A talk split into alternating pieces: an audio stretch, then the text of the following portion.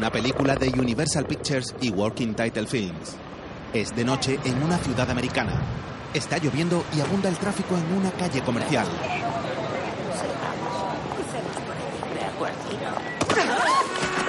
Alguien choca con una pareja de ancianos en la acera. Cruza la calle corriendo y tira a un motorista al suelo. Entra en una tienda y sale por el callejón trasero a oscuras entre contenedores de basura. Resbala, pero se levanta y sigue huyendo a toda prisa. Sube por unas escaleras y corre por una azotea. Llega al borde del edificio. Se detiene, mira hacia abajo y salta. Aterriza en un callejón oscuro junto a un túnel y se esconde entre unos cubos de basura. Es un muchacho de raza negra de unos 20 años. Agazapado, apoya la cabeza en los contenedores para descansar. Mira a un lado y a otro, pero permanece sentado. En ese rincón, la oscuridad es total.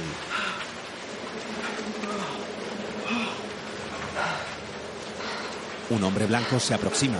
El muchacho no le ve. El hombre, que lleva un maletín, le ha disparado. Se acerca a él. Se queda mirándole y de repente vuelve la cabeza. Ve pasar a un chico en bicicleta que repara en su maletín y le mira la cara. Acelera para huir. Él le sigue.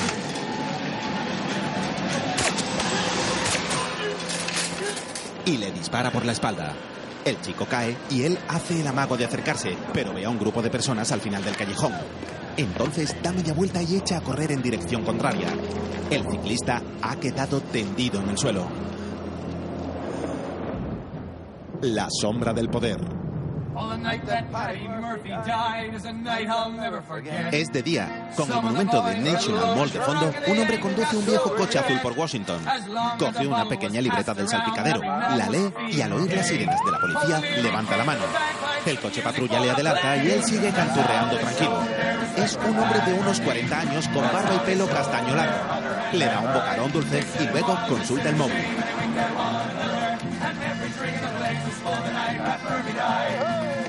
Le da golpecitos al volante mientras espera en un semáforo. Se mete unos snacks de queso en la boca y al terminar tira la bolsa en los asientos traseros que están llenos de papeles. Llega a una calle donde aguardan varios coches patrulla y aparca directamente en un vado. Se han llevado al chico blanco al hospital. Está en coma. Ah, sí, parece que le dispararon aquí. Habrá que contactar con la familia. Sí. Y un poco más a la izquierda ahora. Sea lo que sea lo que vendas, no compro. Podéis ir, chicos. Sí, señor. Café gratis para los amigos. El hombre de la barba le da un café a un agente. La policía examina la escena del crimen. He oído que los de balística han estado aquí. ¿Quién te lo ha dicho? Acabas de hacerlo. ¿Me das los nombres de las víctimas? No lo dirás en serio. Sabes que voy a averiguarlo. No por mí. Está bien, jugamos a confirmar o desmentir. No voy a prestarme a tus juegos, Cal. Oye, Don, he de ganarme la vida, ¿entiendes? Tengo bocas que alimentar. De pececitos. Sin nombres ni citas, ¿de acuerdo? Don aparta la vista. De acuerdo. ¿Dos víctimas y un autor? Confirmado. ¿Uno muerto y otro en el hospital? Confirmado. ¿Asunto de drogas? Confirmado, pero después lo negaré si es necesario. Alguien les observa desde arriba mientras hablan. Un helicóptero sobrevuela la ciudad. En otro lugar de la urbe, una muchacha pelirroja de melena rizada sale de un edificio. Camina decidida por la acera.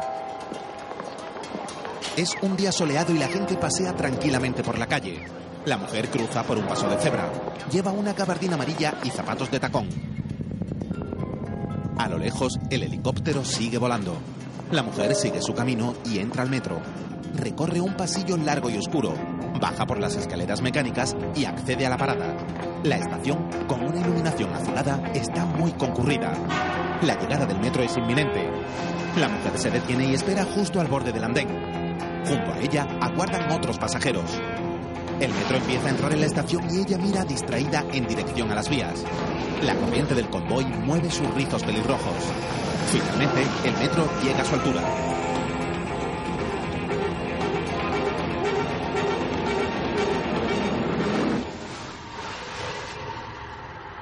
En el exterior, un hombre entra en un edificio frente al Capitolio.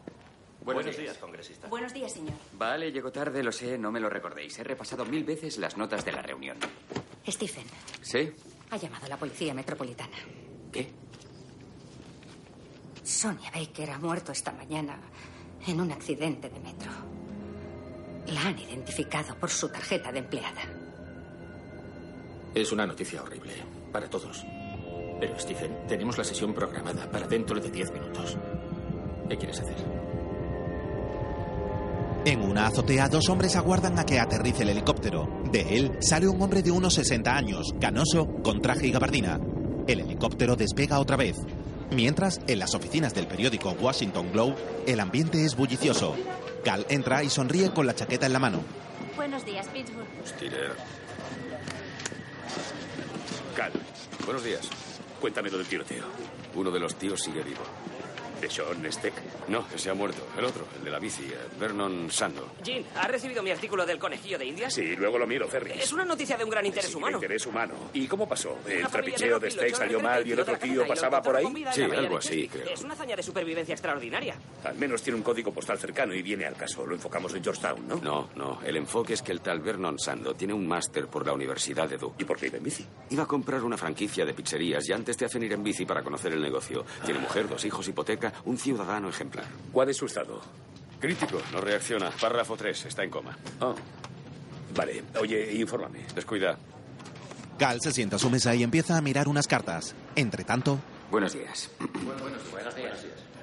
Bienvenidos a esta sesión con la empresa de seguridad privada Point Corp, que forma parte de la Comisión de Investigación sobre la privatización y deslocalización del Departamento de Defensa. Antes de empezar, quiero comunicarles una noticia terrible. Sonia Baker, que era la principal investigadora de esta comisión y una persona muy apreciada de mi equipo, ha muerto esta mañana. Las circunstancias de la muerte no están eh, del todo claras. Pero Stephen está muy afectado. quisiera trasladar el pésame a su familia. En la gran sala, la gente le mira extrañada. Los reporteros le hacen fotografías y él se seca las lágrimas. Mientras No hablaba, fastidies, ¿está llorando? 50 pavos, ¿a qué se le hace pijama? ¿50 pavos? Un momento, si ya me debes 50 pavos. Qué mal político. Muy mal. El Qué capullo. ¿Alguien la puede pasarme una foto de la chica? Espero que no midiera metro y medio y pesara 130 kilos. La Jim, ¿a qué viene esa obsesión con las tías gordas? Si quieres acostarte con Pete, díselo. Esta noche no, tengo jaqueca. Dilo. Foto. Dilo, inicio, Dilo. comprensiblemente, un sentimiento de trastorno. Sin embargo, inmediatamente han surgido una serie de dudas tan pronto se ha anunciado la muerte de la señorita Baker. En la sala central de la redacción de Techos Altos hay mucha gente trabajando. Cal marca un número mientras una mujer entra a su sección. Hola, Joy. Soy Cal McCaffrey, del Globe. Te llamo por lo del tiroteo de anoche en Georgetown. He oído que el chaval que murió tenía antecedentes por unos tirones. La joven se detiene junto a su mesa. ¿Puedes darme algún detalle más? Observa el montón de papeles que se acumulan en su cubículo. Ajá. ¿Me llamas luego? Sí, sí, igualmente. Oye, quería preguntarte una cosa. Stephen Collins es un viejo amigo tuyo, ¿verdad? Sí. Me llamo Dela, Dela Fry. Redacto el blog del Capitolio. Muy bien. Versión online. Ajá. Admiro mucho tu trabajo. Verás, escribo un artículo sobre relaciones personales en la esfera política, tipo chica soltera en los pasillos del poder y tal. Y como ya sabrás, esta mañana ha habido un incidente en la sesión de tu amigo en el Congreso. ¿Hay alguna pregunta en el horizonte? ¿Sí? ¿Has hablado hoy con él? ¿Pretendes que yo participe en tu artículo? No, intento obtener un poco de contexto. Contexto, es decir, porquería. Bueno, ¿tú crees que tenía una aventura con esa chica? A ver, eh, eh, Dela, Sí. no lo sé. Tendría que leerme un par de blogs antes de formarme una opinión. Vale, gracias por tu ayuda. A mandar. Dela se va y él busca su blog. El Capitolio puede estremecerse con otro bombazo.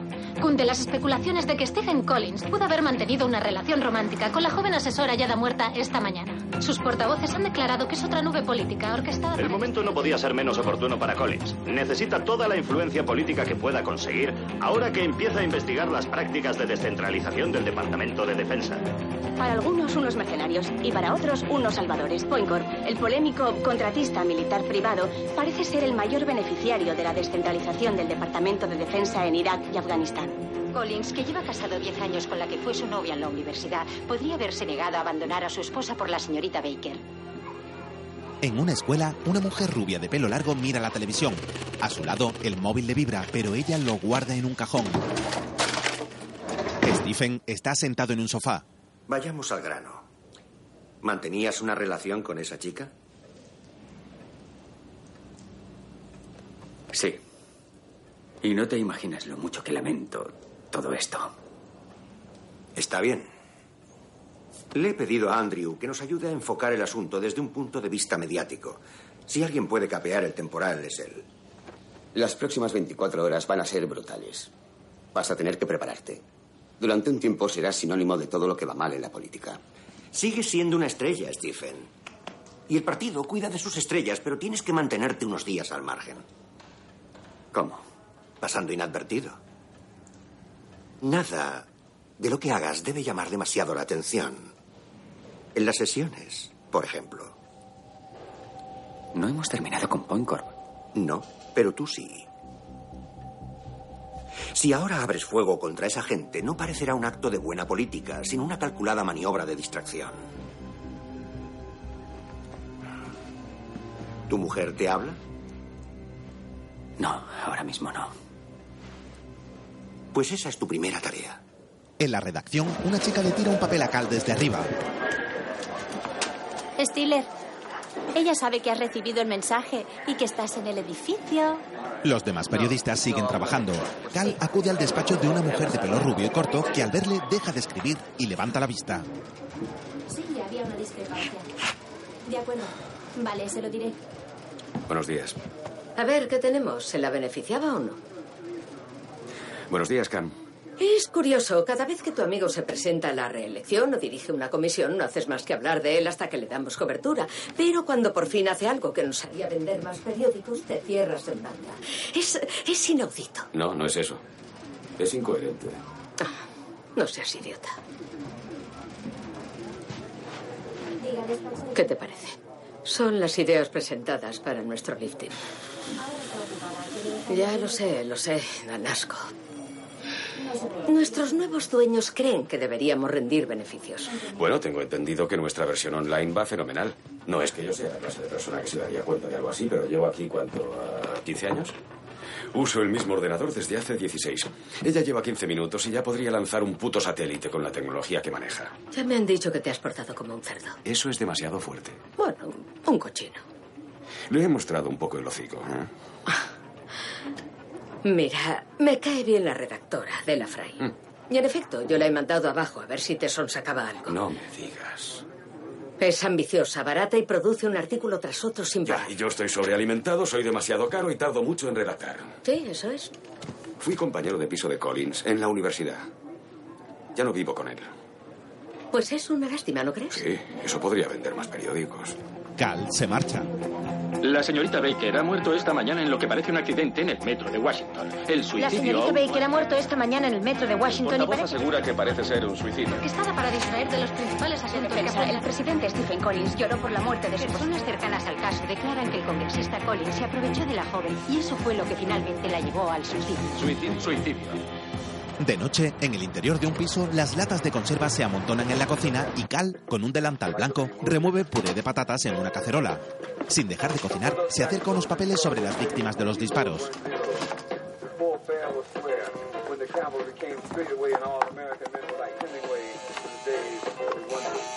Mira en dirección a la puerta.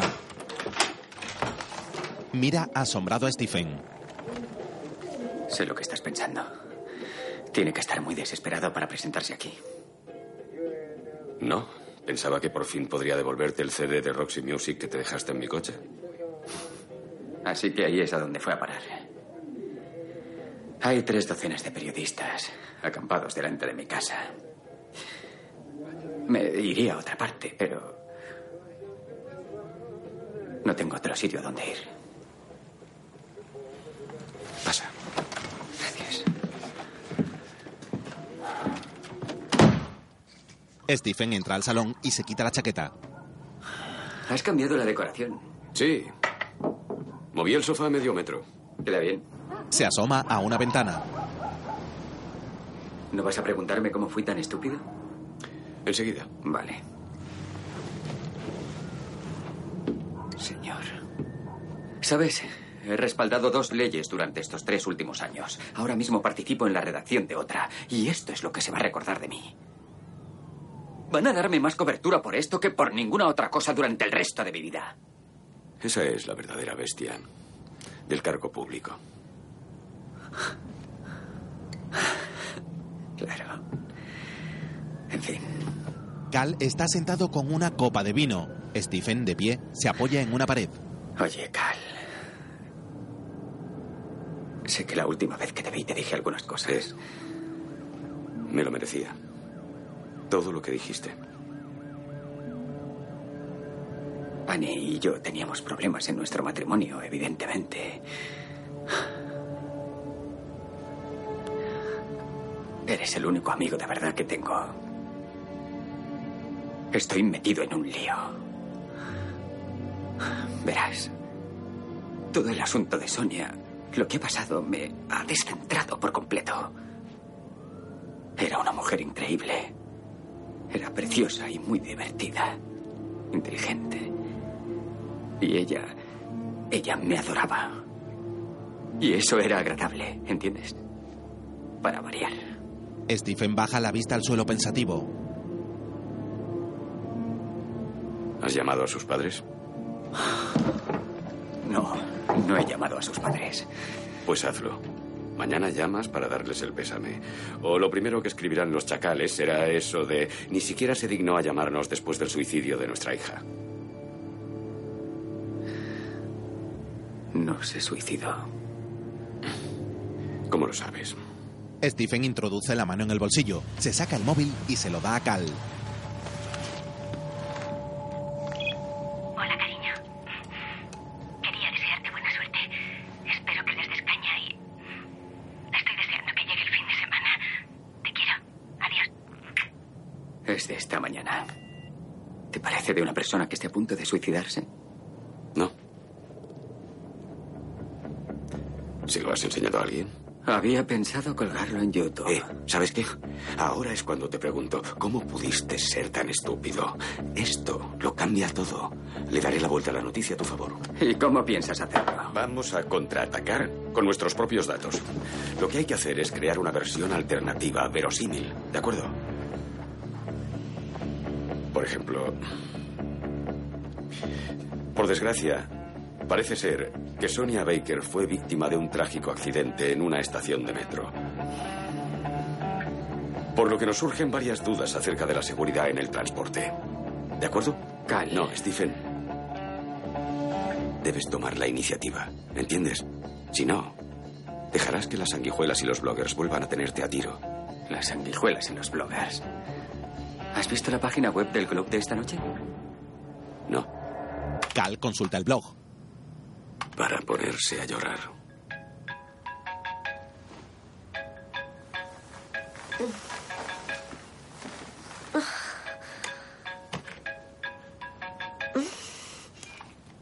Diga. Señorita Blog del Capitolio, soy Cal McCaffrey. ¿Tienes un bolígrafo? ¿Qué? Sonia Baker, ¿recuerdas? Tengo una fuente y deberías hablar con ella. Pero. ¿Por qué? ¿Tienes un bolígrafo? Sí, sí. Un boli. Teniente Comey. Apúntalo, Comey. He C-O-M-E-Y. C-O-M-E-Y.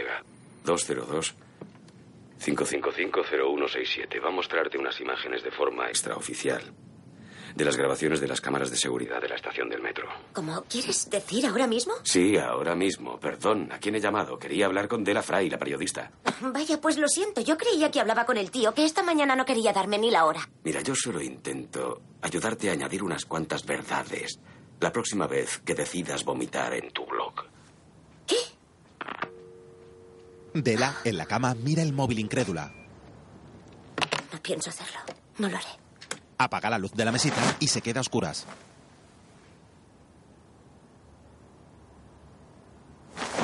No, despierta. Enciende la luz y se levanta. Más tarde, en vaqueros, camiseta y un gorro de lana, camina por el largo y desierto pasillo de una comisaría hasta que encuentra unos agentes. ¿Alguien sabe dónde está el despacho 514? ¿514A o 514B? Ah, no lo pone. ¿Hay mucha diferencia? Bastante. ¿Busca la brigada de agentes o investigación? No lo sé. Me envía Cal McCaffrey. Haberlo dicho. ¿Es su nuevo ayudante? No, no lo soy. Oh, ¿Me deja ver eso? Sí, está al final del pasillo. Gracias. ¿Quiere escolta policial? Ah, No, no es necesario, gracias. No me importa. Ahora estoy cenando algo rápido. ¿Hace tiempo que conoce a Cal? Ah, demasiado. De día, en la redacción, ¿Cuál es su cargo? Sargento, ¿puedo presentar una instancia de documentos públicos para conseguir la información? la historia de Stephen está en la portada del periódico con el titular El congresista llora la muerte de su ayudante. ¿No ha sacado nada? Tienen 56 cámaras dirigidas a los andenes. Hay tres puntos ciegos en todo el sistema. Y Sonia Baker cayó en uno de ellos. ¿Tienes algo para mí, Cal? ¿El tiroteo, el pichero? ¿Qué hacemos? Estoy en ello. Marty tiene programadas unas fotos con la familia. Si quieres, puedo mandar a alguien con él para lo lacrimógeno y tú te ocupas del mío yo. No es necesario, estoy en ello. Lo tendrás esta noche. Lo haces tú. Bueno, ¿sabes En lo que tienes que hacer? Llama a Leon, ¿de acuerdo? A ver si le sacas algún detalle. Y pregúntale más cosas, ya sabes. Nueve suicidios en 20 años. Cinco muertes accidentales, tres de personas que recogían cosas de las vías antes de que llegara el tren y dos a causa de psicópatas que empujaron a algún desconocido. ¿Collins durmió anoche en tu casa? ¿Qué? No, solo intento encajar las piezas. Disculpa. Soy Dela. Ah, sí, sí, un momento, está aquí mismo. Espera, espera. Es. Ann Collins. Oye, ahora no estoy en mi escritorio. ¿Puedo llamarte luego? Sí. Investiga los dos casos de los psicópatas. A ver si hay alguna relación, algo que los una. Los reporteros están apostados delante de la casa de Stephen. Anne los mira por la ventana del dormitorio. Diga. Hola. ¿Estás bien? No. Tengo el jardín lleno de paparazzis. Supongo que se me da derecho a una buena rebaja en las revistas del corazón. He intentado llamarte. Tenía el teléfono apagado. ¿Has hablado ya con Stephen? No. Quieren que vaya para una rueda de prensa. Ya sabes que si no vas, le arrojan directo a la hoguera. Sabes, no estoy tan dolida y ni siquiera me sorprende. Pero resulta muy humillante, la verdad. Dime que no sabías nada de ella. No lo sabía. No sabía nada de ella, en serio. Voy a ir en tren. ¿Me invitarás luego a una copa? Claro. Oye, tú llámale. ¿De acuerdo? Llama a Stephen. Gracias. Tumbada en la cama, Anne cuelga el teléfono. En el mortuorio, la forense introduce el cadáver del chico muerto en un cajón. Sean Steck. Estaría bien que escribieran correctamente su nombre. Ni siquiera ha venido nadie a recoger sus cosas. Es una vergüenza. Con los blancos nunca pasa. Déjalo, no estoy de humor. ¿Qué falla? ¿El amor? ¿La política? ¿De qué quieres que hablemos? De nada. Tienes que largarte de aquí antes de que nos caiga un puro. Cal se acerca a los objetos del chico. Dicen que solo hubo un autor. ¿Tú qué opinas? Ni idea. Ajá. ¿Crees que fue por drogas? Es muy probable. Vamos, Cal, deja eso, joder. Cierra los ojos. Solo estoy comprobando su móvil. Ten cuidado. Seguro que ahora es cuando aparece alguien a recoger sus bártulos. Entonces, ¿qué hacemos? ¿Escribir artículos? ¿Recuperar mi empleo? Sabes que lo haría. Cal. Cal, por lo que más quieras. ¿Qué le digo a Jack si entra ahora? Nada. Ya he terminado. Ha apuntado unos números de teléfono. Ah, la próxima vez sí que te abrazo. ¿Vale? Adiós. Tira los guantes en una papelera y va a la máquina de bebidas. Una muchacha le está mirando. ¿Me invitas a un refresco? Él le ofrece la cola que acaba de comprar. Light no. Cal va por otra bebida.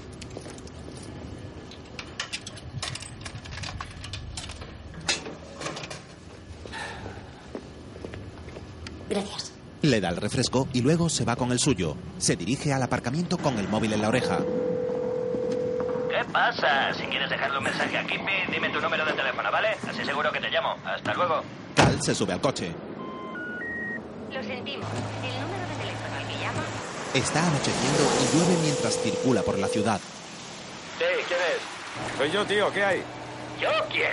Capullo, ¿eres tú quien llama desde un número oculto? No te quedes conmigo, macho. Soy de Sean. Vamos.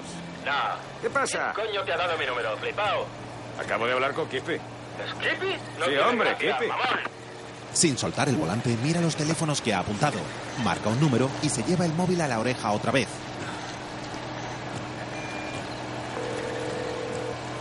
Hola, he llamado a Sonia Baker. Ahora no puedo contestar, pero si me deja su nombre, teléfono y hora de llamada, me pondré en contacto con usted sin falta. Gracias. Cal se queda extrañado. Se detiene en un semáforo. Este se pone verde y entonces vuelve a marcar.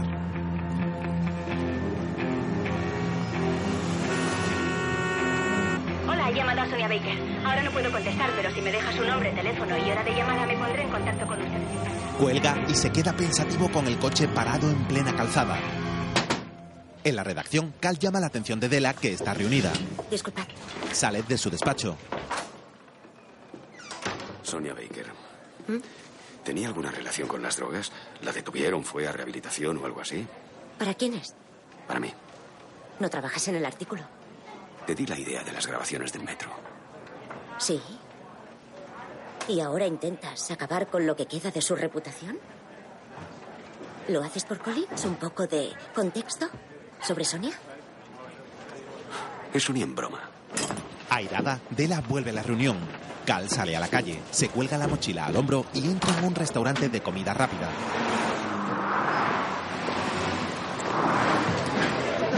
Hola, Maurice. Hola, Cal. ¿Lo de siempre? Sí. Bien. ¡Eh, Jay! Quiero una hamburguesa con queso y chile, unas patatas con queso y chile y una ahumada con chile. La hamburguesa la tengo. El lugar está abarrotado. Cal se muerde el labio inferior pensativo. Hay varias personas detrás de la barra y una decena de clientes esperando de pie. Finalmente, le sirven dos bandejas con pan y un par de hamburguesas. ¿Qué tal? Hay hambre, ¿eh? Sí. ¿Cómo estás, Ebony? Entonces, Cal mira al suelo. Su mochila ha desaparecido. Mira alrededor, se fija en los comensales y en el suelo de las otras mesas. Luego mira a un lado y a otro. Sale a la calle y en la acera de enfrente ve a la muchacha del hospital sujetando su mochila. Cruza la calle corriendo a su encuentro. No hacía falta esto para que te invitara a otro refresco. La chica le da la mochila.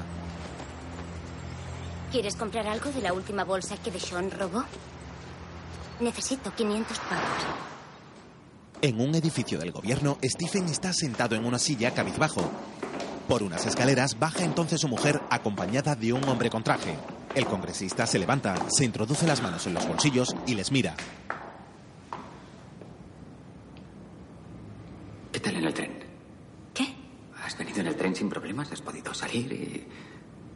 ¿Todo bien? ¿Quieres hablar de banalidades? Stephen y Ann se miran fijamente. Eh, voy a comprobar si todo está listo. El hombre les deja solos y desaparece por un pasillo. Sin dejar de mirarla, Stephen se acerca a su mujer muy despacio y le acaricia la mano.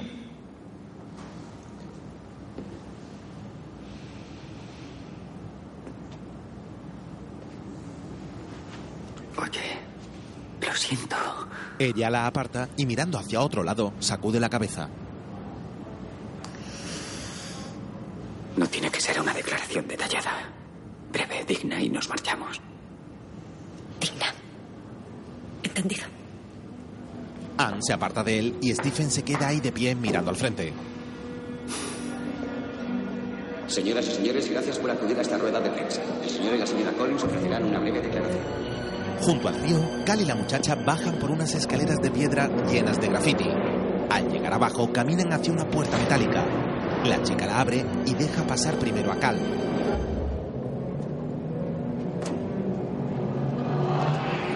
La muchacha cierra al entrar.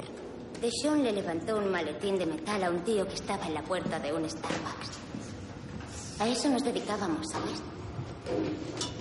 Le guindábamos la bolsa a alguien y luego se la vendíamos. Bajan por unas escaleras. El interior es oscuro y húmedo. Normalmente solo pillábamos papeles de trabajo y rollos así. Pero esta. Esta era diferente. La chica se acerca a un colchón en el suelo. Coge una bolsa negra que hay al lado y se la da. Cal la abre, levanta la vista y luego saca un grueso fajo de fotos. Se acerca a una bombilla en la pared para examinarlas. Son de Sonia Baker en distintas situaciones.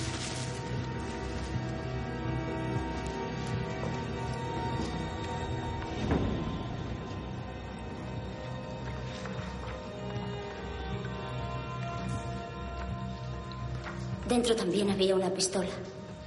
Y una bolsita con unas balas muy raras. ¿Viste al dueño del maletín? Le dije a Deshaun que no deberíamos volver a vendérselo. No sé, lo de la chica me dio mal rollo, pero él necesitaba un chute desesperadamente y quedó en un sitio y a una hora con ese tío y ya está. Mi novio nunca volvió. ¿Cogiste estas fotos antes de que se fuera? Y entonces la llamaste desde el móvil de Deshaun. Ahí también venía el número y pensé que alguien debería avisarla de que había un psicópata siguiéndola por ahí. Pero no me cogió el móvil. El señor Collins ha movido ficha esta tarde para contener la creciente oleada de hostilidad hacia su persona cuando ha aparecido junto a su mujer. Un gran número de esposas de políticos hemos vivido triunfos y decepciones. Y los dos hemos cometido errores que han causado daño. Para pedir perdón por su aventura. Stephen ve la televisión en casa de Cal. Le suena el móvil. Increíble, ¿verdad?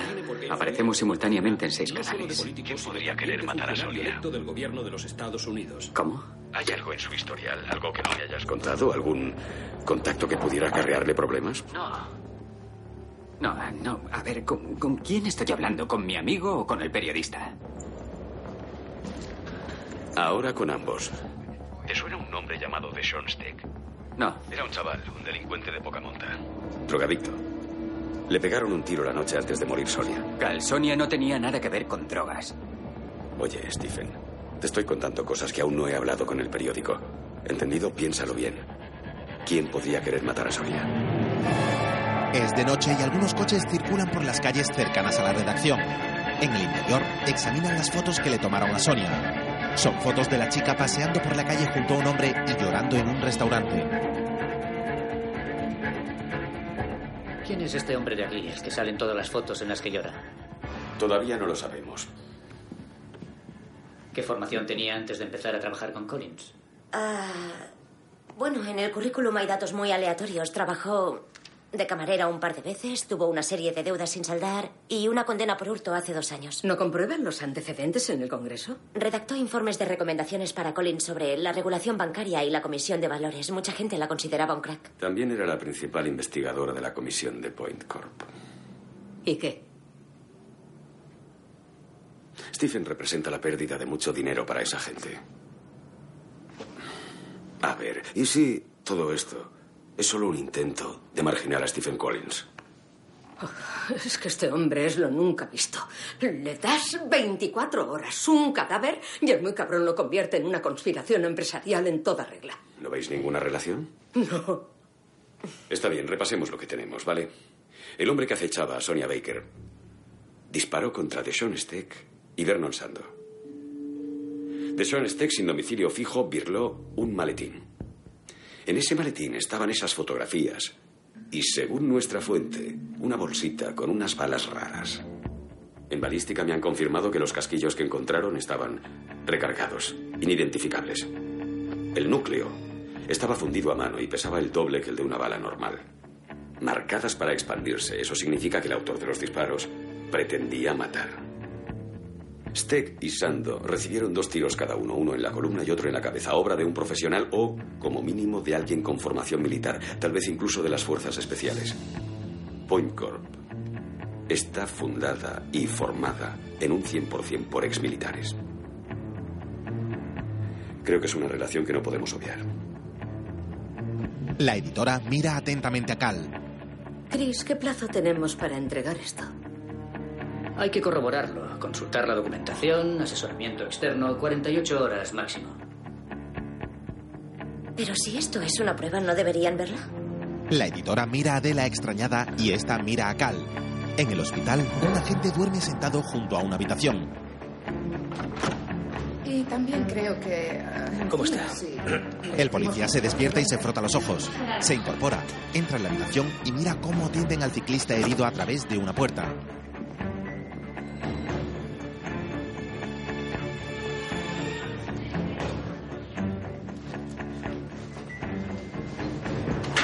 Avisarán si tengo que llamar al equipo de Te identificación. avisaremos.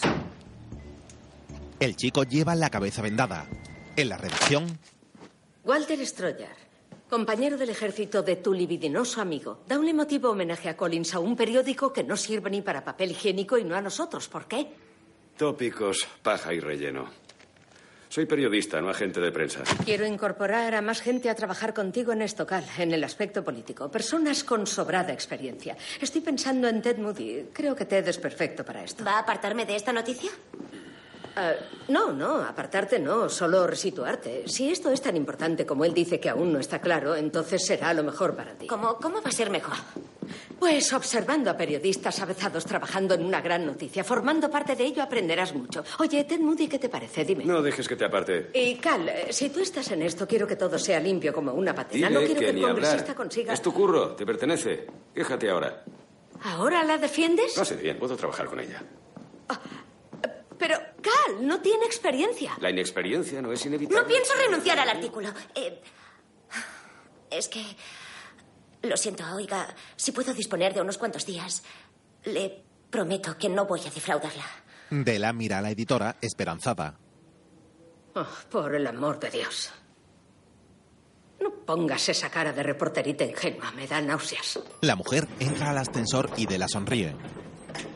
Y a ti que te jodan. No hay de qué. En el hospital, Soy la enfermera Lee de la Los UCI. resultados de los análisis que había solicitado. Sí, pero es que hace media hora que hemos pedido un neurólogo. No puede usar el móvil aquí, señor. Hola, ¿qué pasa, Carlos? ¿Cómo estás? Eh, sí, sí, parece que el talsando está volviendo en sí. ¿Vas a enviar a alguien? el asesino está sentado en el pasillo junto a otras personas. Mira en dirección a la habitación.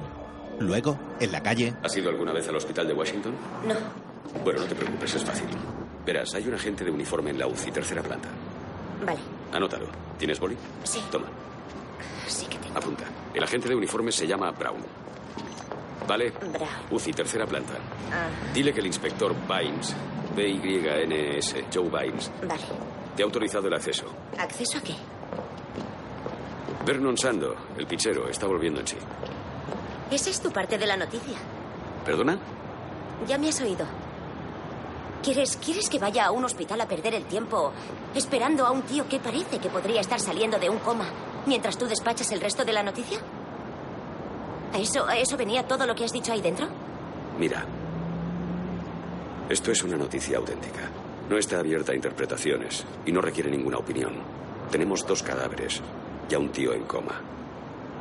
Y hemos dado con una pista que no tiene nadie más, así que decídete, porque esta noche yo tengo que seguir otra pista y no puedo estar en dos sitios a la vez. ¿Te parece bien bajar a las catacumbas para averiguar si Vernon Sando va a despertarse? Bien. Si vamos a trabajar juntos, hay que trabajar juntos. ¿Sí? ¿Trato hecho?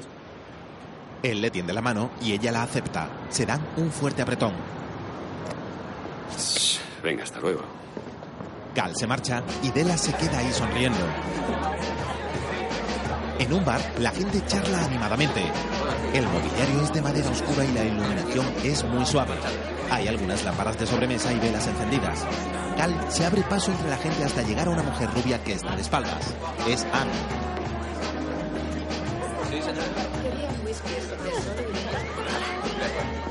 Se miran y se saludan con un beso. Cal se queda a su lado. En el exterior del hospital, Della camina por una plaza a paso ligero. Entra en un ascensor. Lleva un pase de prensa prendido al abrigo.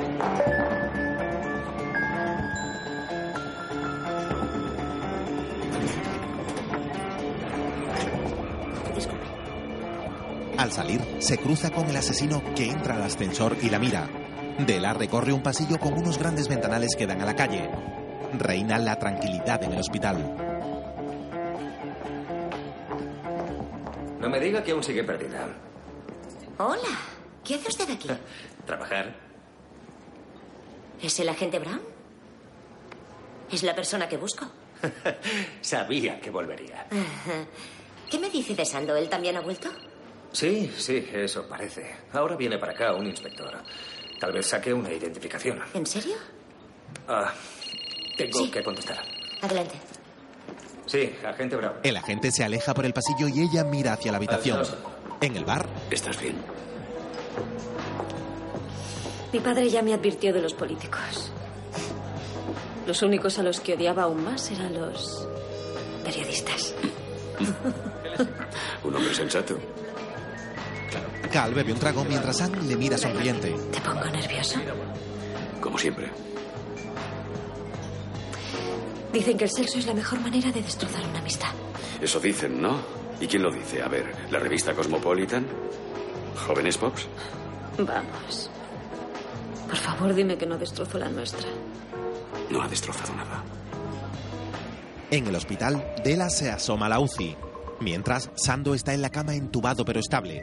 Una enfermera comprueba las vías. Entonces, el chico abre los ojos. Con sigilo, Dela busca la habitación por el pasillo hasta que la encuentra y se acerca sin hacer ruido.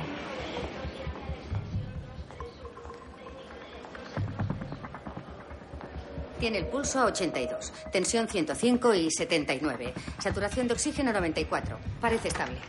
De acuerdo, vamos a hacerle el protocolo. Hemograma completo Señorita, no puede entrar aquí. Solo quería Señorita, hacerle un par de favor. preguntas. Eh, no, vamos, lo siento, vamos, son pocas, ya no tardaría no debería estar aquí. Ya lo sé, solo... Un disparo rompe el gotero. Otro impacta a Sando en el pecho. Los disparos provienen del exterior. El agente Brown protege a Dela agazapada en el suelo que ve cómo la sangre de Sando cae al suelo lentamente. El agente también está herido. Mientras tanto, en el bar, Cal coge el móvil y lee un mensaje. Es de una colega. Tengo que irme. Lo siento mucho. Hasta pronto. Anne se queda sentada en el bar. Al hospital están llegando varios coches patrulla. Está lloviendo y se ha congregado mucha gente en el exterior. Eh, Ricky. Hola. Cal llama a un agente que le deja cruzar el cordón policial. Ve a Adela. Ella se detiene y él se le acerca corriendo. ¿Todo bien? ¿Cómo estás? ¿Estás bien? Sí. Oh, vaya. Dime que no es tuya, ¿quieres? ¿Qué es? Solo es un poquito de sangre. No, no pasa nada, ya está, ya está, ya está. No es nada. Tranquila. Cal la coge entre sus brazos.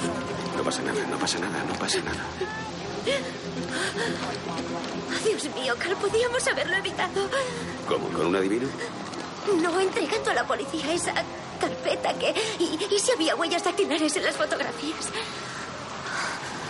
No podemos dejar que hagan daño a la gente de ese modo. No podemos dejar que maten a más Tranquila, gente. tranquila, está bien. No, no está bien. Ya está. Ya ha pasado, ya ha pasado. Se acabó. De acuerdo. Tranquila. A la mañana siguiente, Don y otros policías acuden a la redacción.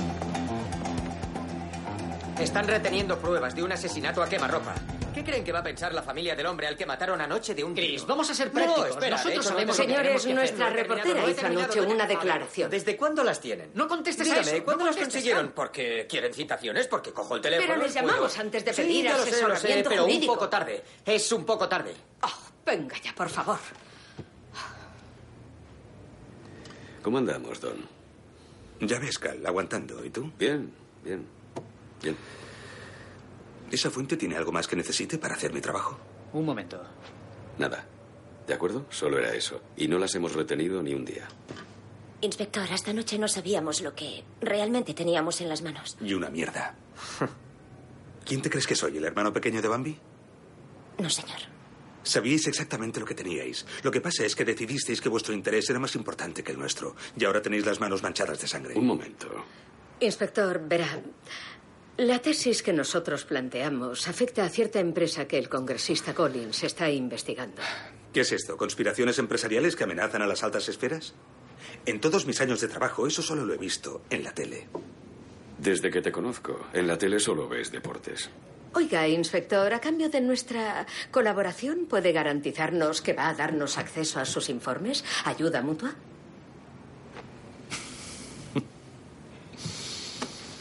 Si decidimos hacer esto público, les damos seis horas, pero ahí se acaba todo. Esto es una investigación abierta de un homicidio. Si hay más trabas y ponen al público en peligro, como han hecho ahora, no habrá miramientos. Que conste que no estoy satisfecho de cómo han entregado las pruebas. Lo reflejaré en mi informe. Termina la reunión y la editora sale con paso decidido. Tal como corren los rumores entre la policía, en 48 horas hasta el canal de espectáculos sabrá lo mismo que nosotros. Necesitamos algo firme hoy mismo. Nada de suposiciones, nada de fuentes anónimas, nada rápido e incoherente. Así que rompeos los cuernos. Podemos aprovechar lo que sabemos mucho mejor que esos polis. Tela, ¿cómo estás? Estoy bien. ¿Sí? De acuerdo, pues tú te ocupas de Sonia Baker, ¿vale? Quiero saberlo todo acerca de ella. ¿Quién conocía, a quién se la comía, el color de sus bragas? Entendido. Point Corp. Bueno, Hanky P, trabajaréis con Cal. Genial. La norma principal es la discreción. No es un buen tema para cotillear tomando unas copas en el monocal. Y ni un porro en el almacén de la papelería. Me siento ofendido, en serio, ¿no? Pues oféndete. Coged vuestras cosas y traedlas aquí. Este es vuestro nuevo hogar. ¡Vamos!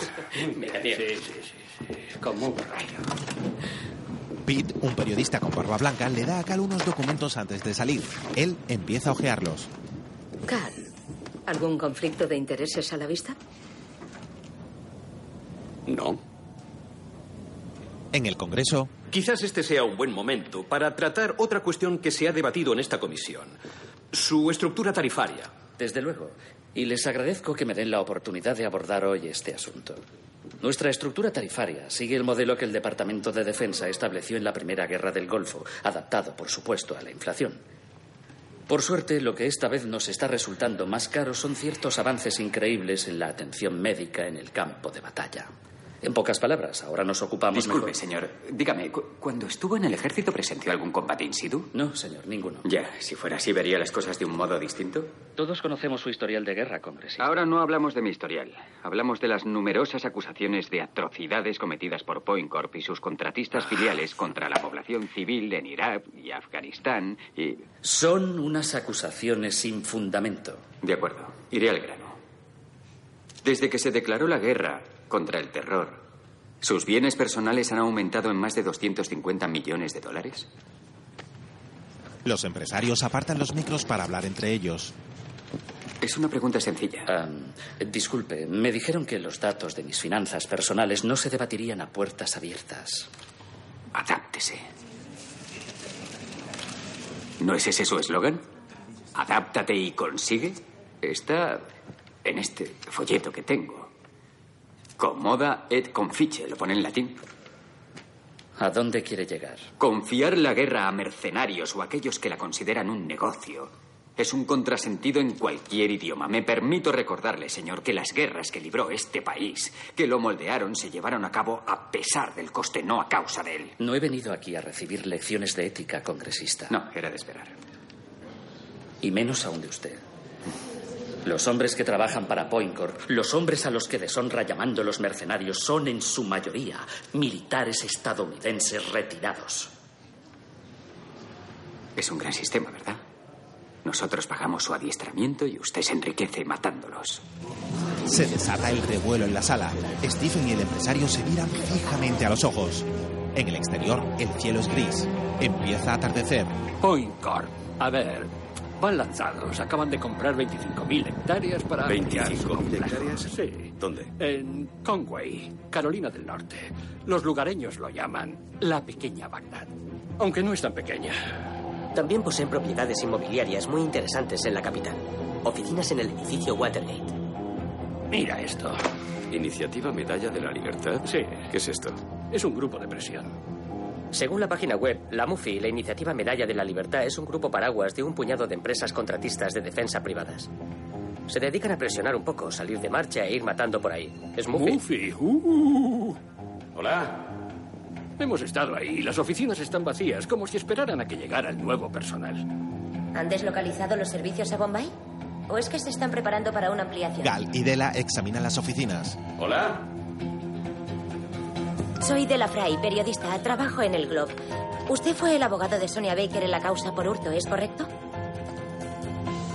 ¿Dominic le ha dado mi número? Ah, sí. ¿De qué conocía a Dominic? Mire, lo siento.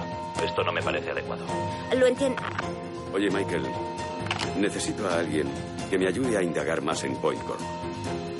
Alguien que esté dentro, alguien que sepa cómo funciona. Le debía dinero a todo el mundo. Dios mío, así es como siempre iba por ahí. En ropa interior. Por aquí. Sí. Ah, hola, hola. eh, sí, sí. eh, ¿Quién es este? Su cara me suena. Dominic Foy, un amigo de Sonia. Dominic. Hola, Michael, soy Cal. ¿Qué has averiguado? Hola, señor Stiller. Sí. Verá, soy del Globe. Escribo un artículo sobre la muerte de Sonia Baker y solo quería... ¿Tenía un puesto importante en Point Corp? Hola, Adela Fry, del Washington Globe. Ah, ¿Podría hablar con, por favor, no? Sí, sigo esperando. Ese es mi trabajo. Es lo que más me gusta. La antigua compañera de piso de Sonia Baker, Ronda Silver. Aún no he hablado con nadie. El año pasado se cambió el apellido un par de veces. ¿Cómo lo has conseguido? He tenido que acceder a salir no una vez, sino dos con un tío sudoroso llamado Vic. No. Ni me lo preguntes. Hola, Bob, soy Cal. ¿Puedes mirarme un par de números de la Seguridad Social? Un gestor de Point Corp relacionado con un contrato de asignación directa del gobierno. El número de Ronda Silver. ¿Acabamos de infringir la ley? No, esto es lo que llaman periodismo del bueno. Tu boli. Quédatelo. No hay de qué. Gracias. Hola, ¿está Ronda, por favor?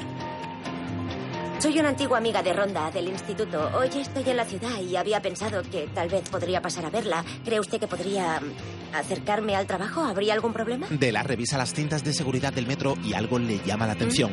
Rebobina y se fija en un hombre con mochila que habla por teléfono.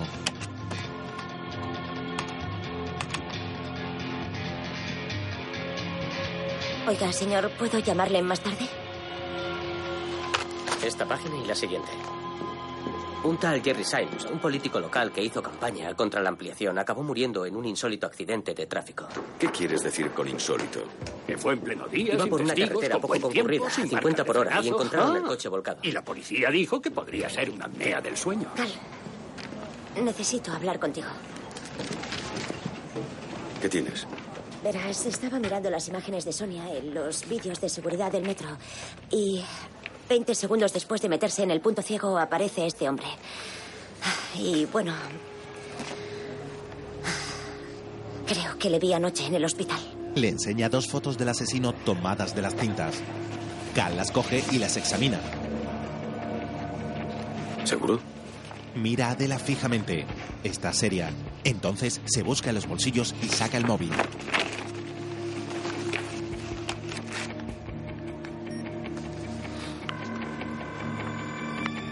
Michael, soy Cal. Tu contacto en Point Corp. Necesito hablar con él. Ahora. De día, en un mercado, la gente pasea por los puestos. Cal lleva gafas de sol y mira a todos lados. Ve a un hombre alto con chaqueta oscura que le devuelve la mirada, pero luego se da media vuelta. Sigue buscando. Entonces, un hombre corpulento se une a él y Cal se quita las gafas de sol.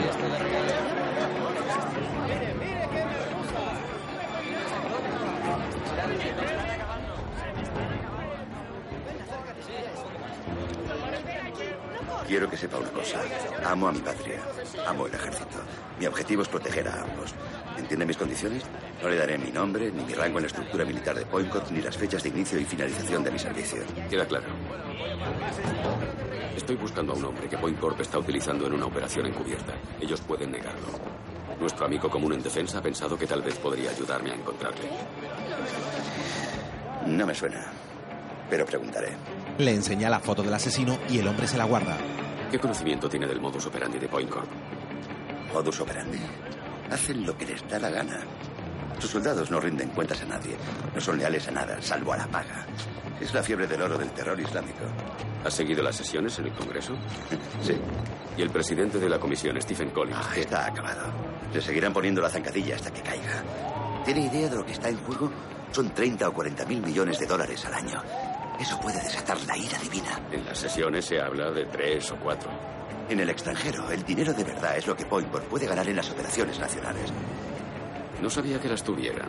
¿A quién contrataron para el control de masas tras el huracán Katrina? A nosotros. Contratistas de seguridad privada autorizados a disparar contra los ciudadanos. ¿Quién está instruyendo a la policía de Chicago en nuevas técnicas de interrogatorio? Poincorp no tardará en asumir desde la seguridad nacional hasta las escuchas telefónicas y las bases de datos de terroristas. Todo. Es una reestructuración fundamental de la política nacional de inteligencia. Es la privatización de la seguridad del Estado. Miles y miles de millones de dólares. ¿De verdad cree que van a renunciar a todo eso porque se lo pida un pequeño héroe del Distrito Séptimo de Pensilvania? Hola. Más tarde, en el Congreso, Acabo de enterarme por un antiguo empleado de Point Corp que planean monopolizar la seguridad nacional, lo que equivale a unos 40 mil millones al año. ¿Es verdad? Sí. ¿Cómo? No puedes relacionar nada de lo que te cuente conmigo, ¿entendido? Bien. El año pasado 47 empresas licitaron por contratos de seguridad. De ellas 16 empresas ganaron concursos. De estas pude descubrir conexiones entre 14 empresas. Y no me refiero a algún empleado que deja una empresa para incorporarse a otra, sino a prácticas bancarias compartidas, a un comportamiento connivente. Mi convicción es que cuando esto llegue a su fin, cuando todo se desvele, no vamos a tener 14 empresas distintas. Va a quedar una única empresa. ¿Entiendes? ¿Y has estado indagando para descubrir esas conexiones? Sí, exacto. ¿Sonia trabajaba en eso? Sonia participaba en todo lo que yo hacía. ¿A dónde quieres llegar? Van a ir a por ti, Stephen, de un modo u otro. Tienen 40 mil millones de razones para querer quitarte de en medio. Tienes que hacerlo público. Dirige la atención hacia ellos. Tienes que protegerte, tío. Sigue investigando. Y búscame pruebas que vinculen la muerte de Sonia con Point Corp. Y pienso hacerlo público. Haré que se enteren hasta las mismas ratas. Las encontraré. De acuerdo.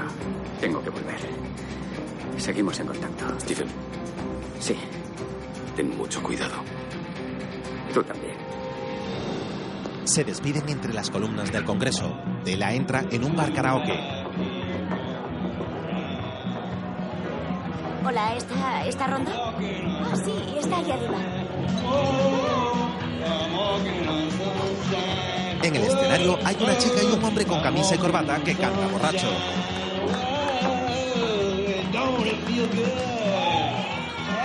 Cal, no te vas a creer lo que me ha contado la antigua compañera de piso de Sonia. Tienes razón. No me creo ni una palabra. No tienes quien lo corrobore, ni un testigo imparcial. Y es evidente que tiene una motivación económica. La compañera de Sonia Baker afirma que hizo un menage a trois con Stephen Collins y tú quieres ignorarlo. Yo no digo que lo ignoremos, digo que consideremos qué repercusión tiene en todo lo demás y que consideremos que miente como una bellaca. Ya, pero Cal también me ha contado que Stephen saldó la deuda de 40 mil dólares de la tarjeta de crédito de Sonia. Eso sí que es noticia. Alguien va a publicarlo en primera página. ¿Y crees que eso es lo correcto? Mira, es tu parte del artículo. La primicia es tuya. Tú decides. Haz lo que quieras. Dela se queda plantada en la calle. Cal se marcha con aire resuelto, semblante serio y sacude la cabeza. Pero de lo que estoy es que En casa de los Collins, Anne ve su declaración por la televisión sentada en la cama. Atardece en la ciudad y Stephen sale del Congreso con el maletín. Gal camina por una calle comercial con una bolsa de plástico. Al llegar a su edificio, encuentra a.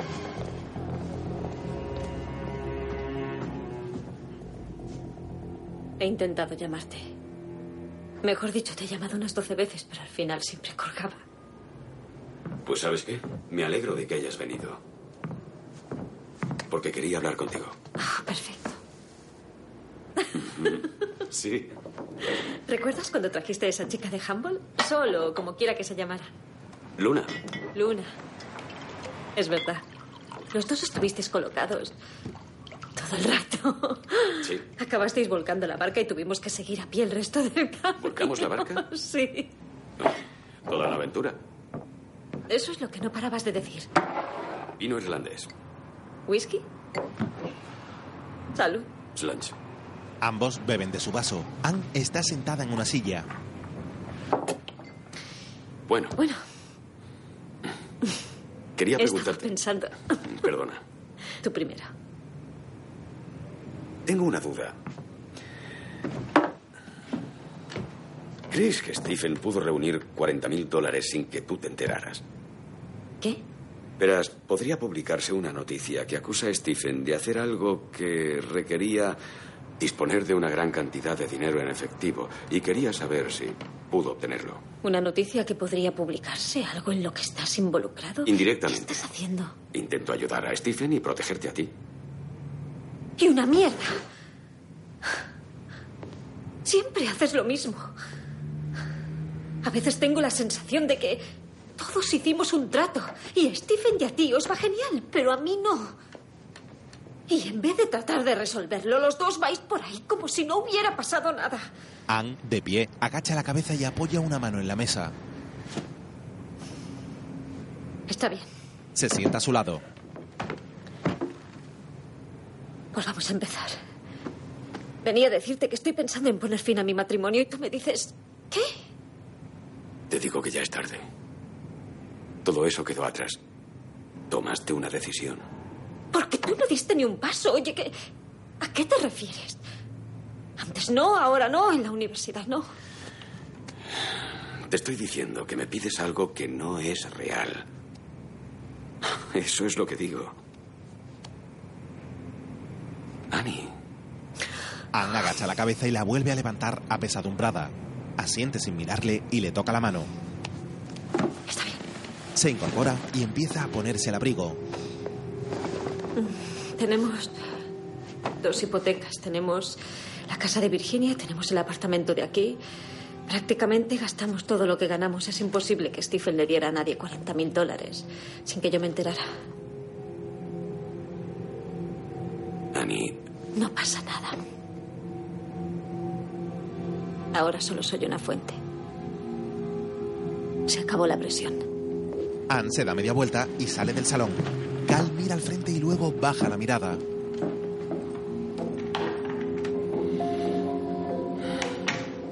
Anne sale a la calle. Está todo a oscuras.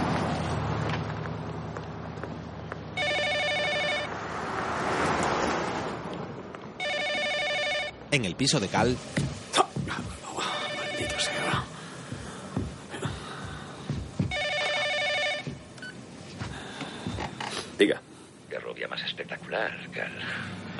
¿quién es? Al otro lado de la calle. Cal se asoma a la ventana. Minutos después cruza la calle con las manos en los bolsillos.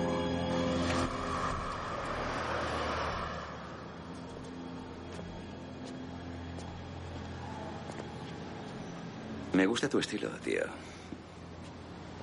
Tengo algo para ti. ¿No podías haber llamado a la puerta? Precauciones. Pregunté por ahí por el hombre de la foto. No hay duda, es un chusquero. Un colega solía verlo en ferias comerciales de seguridad. No sabe cómo se llama, pero trabajaba para un veterano llamado Fred Summers. Instala alarmas antirrobo y chorradas de esas. La dirección de Fred. Crystal City. En una parada de autobús, el militar le da un papel a Cal. Gracias. Se lo guarda y se da la vuelta. El hombre se va por otra dirección. Cal hace el amago de irse, pero le observa.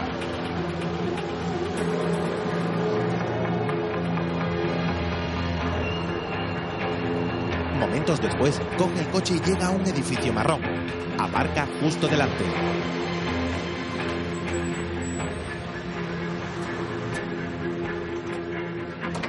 Abre una puerta y entra un gran vestíbulo acristalado de luz azulada.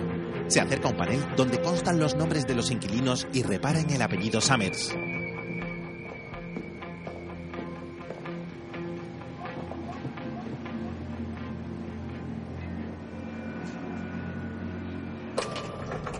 Sale del ascensor, mira alrededor y echa a andar por un estrecho y vacío pasillo con puertas a ambos lados.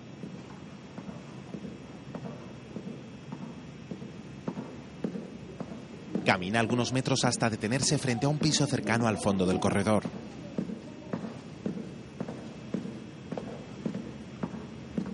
Hay un calcetín entre la moldura y la esquina inferior de la puerta.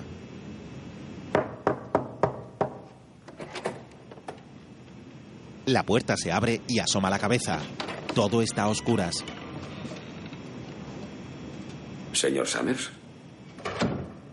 Por el pasillo ve llegar a un hombre con un cesto para la colada que se dirige hacia él. Al acercarse, la luz le ilumina. Es el asesino. Hola. ¿A quién busca? A Fred. Fred Summers, ¿le conoce? Fred no está. Ah, ¿no? Ajá. Ah, usted vive aquí.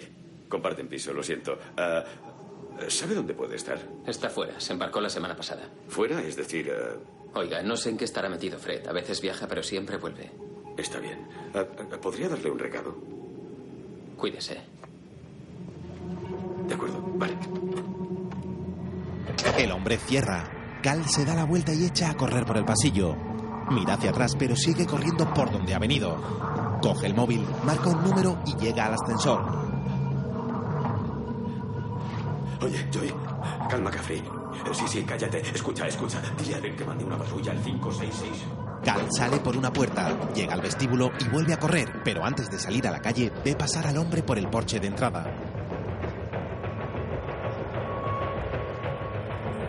Le pierde de vista un momento y decide darse la vuelta y salir por otra puerta.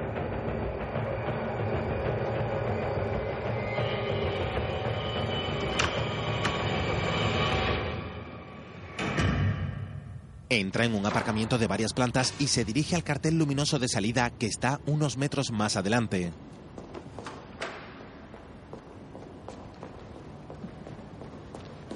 El sitio está a oscuras, salvo por algunos fluorescentes. Camina cauteloso mirando hacia los lados.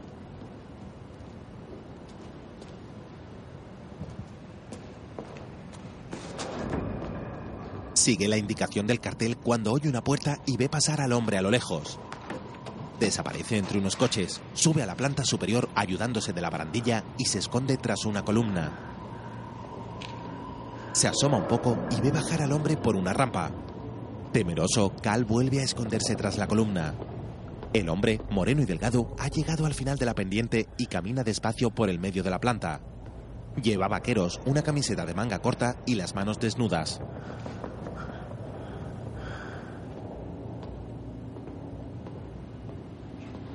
De repente, oye un ruido y se lleva la mano a los pantalones.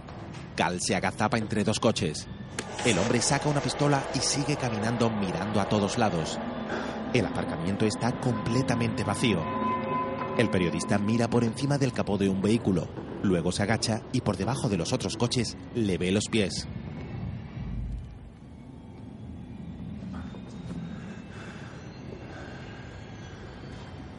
Una vez ha pasado, espera un momento, se incorpora, sale de su escondite y medio agazapado pasa corriendo de un coche a otro.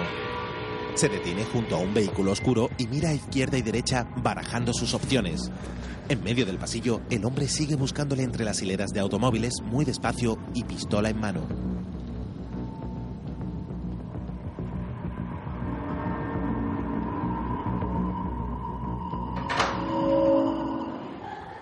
De repente, al aparcamiento entran un grupo de personas.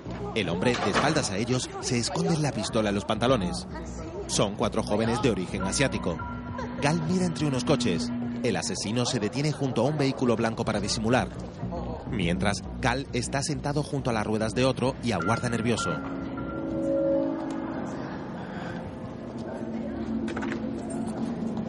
Cal les ve entrar a un coche oscuro. Al otro lado, el hombre permanece de pie serio, observando. El periodista permanece inmóvil junto al vehículo.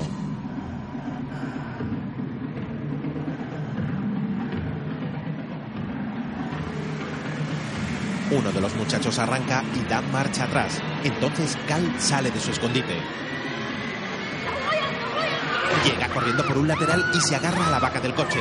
El hombre sale corriendo en dirección al vehículo. Desde dentro empujan al periodista para hacerle caer. El hombre dispara y el vehículo acelera. Cal sigue aferrado al coche mientras se resiste a los golpes y empujones de los ocupantes.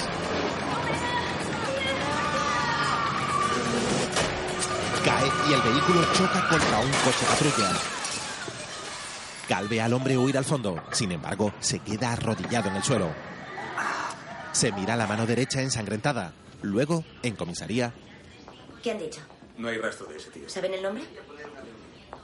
¿Han encontrado algo en el piso? ¿Nada? El piso pertenece a un tal Fred Summers, salvo que Fred falleció en marzo. Los vecinos dicen que su sobrino pasa por ahí de vez en cuando, mientras se tramita el testamento. Pero no tiene ningún sobrino. Veo que aprendes rápido. Cal, creía que teníamos un acuerdo. Debías compartir tu información con nosotros, ¿lo recuerdas? Don, he ido allí a hablar con un hombre llamado Fred Summers, que ahora me entero de que falleció. ¿Crees que habría ido si hubiera sabido dónde me iba a meter? Ha sido una casualidad, ¿no? Sí. ¿Te importa que vuelva a trabajar en mi artículo? No es un artículo, es un caso. Y, y para que lo sepáis, una chica llamada Mandy Brocco, 16 años, junkie, ha aparecido muerta. Posible homicidio. ¿Os suena de algo? Sacamos sus huellas de las fotos que tan amablemente nos entregasteis. Don les enseña una foto de la muchacha y se va dándoles la espalda. Hola. Soy Ronda Silver. Empezó como... Como he dicho, eso es lo que él llamaba. Reunirse en comisión. En el periódico, Sé que anoche te tirotearon y que ahora debería prepararte un cacao caliente, pero me habéis puesto de mala leche. A ver, la decisión, supongo yo, fue que esto no era noticia. Nosotros, oiga, nos preocupaba La que decisión fue mía, Cam. ¿De acuerdo? No la creí y sigo sin creerla. No es creíble. Solo quería vendernos el álbum de fotos sexys de su amiga Sonia Baker. Su amiga muerta. ¿Y por qué no podíamos haberlo publicado? Aparece una camarera que destapa un escándalo sexual. Genial, noticia de primera plana. Después lo niega, otra noticia. Y luego uno de ellos se hunde y otra más. Mientras la gente lo lee en nuestro periódico. Porque nosotros teníamos la primicia. Pero no, no, no, no. Porque un capullo decidió que no era digno de nosotros. Mírala, por favor, mírala bien. Es una distracción, una campaña difamatoria. Eso es lo que hacen esas empresas para destruir a quien se interpone en su camino. La verdadera noticia, la auténtica noticia, es Point Corp. La auténtica noticia es el hundimiento de este maldito periódico. ¡Joder!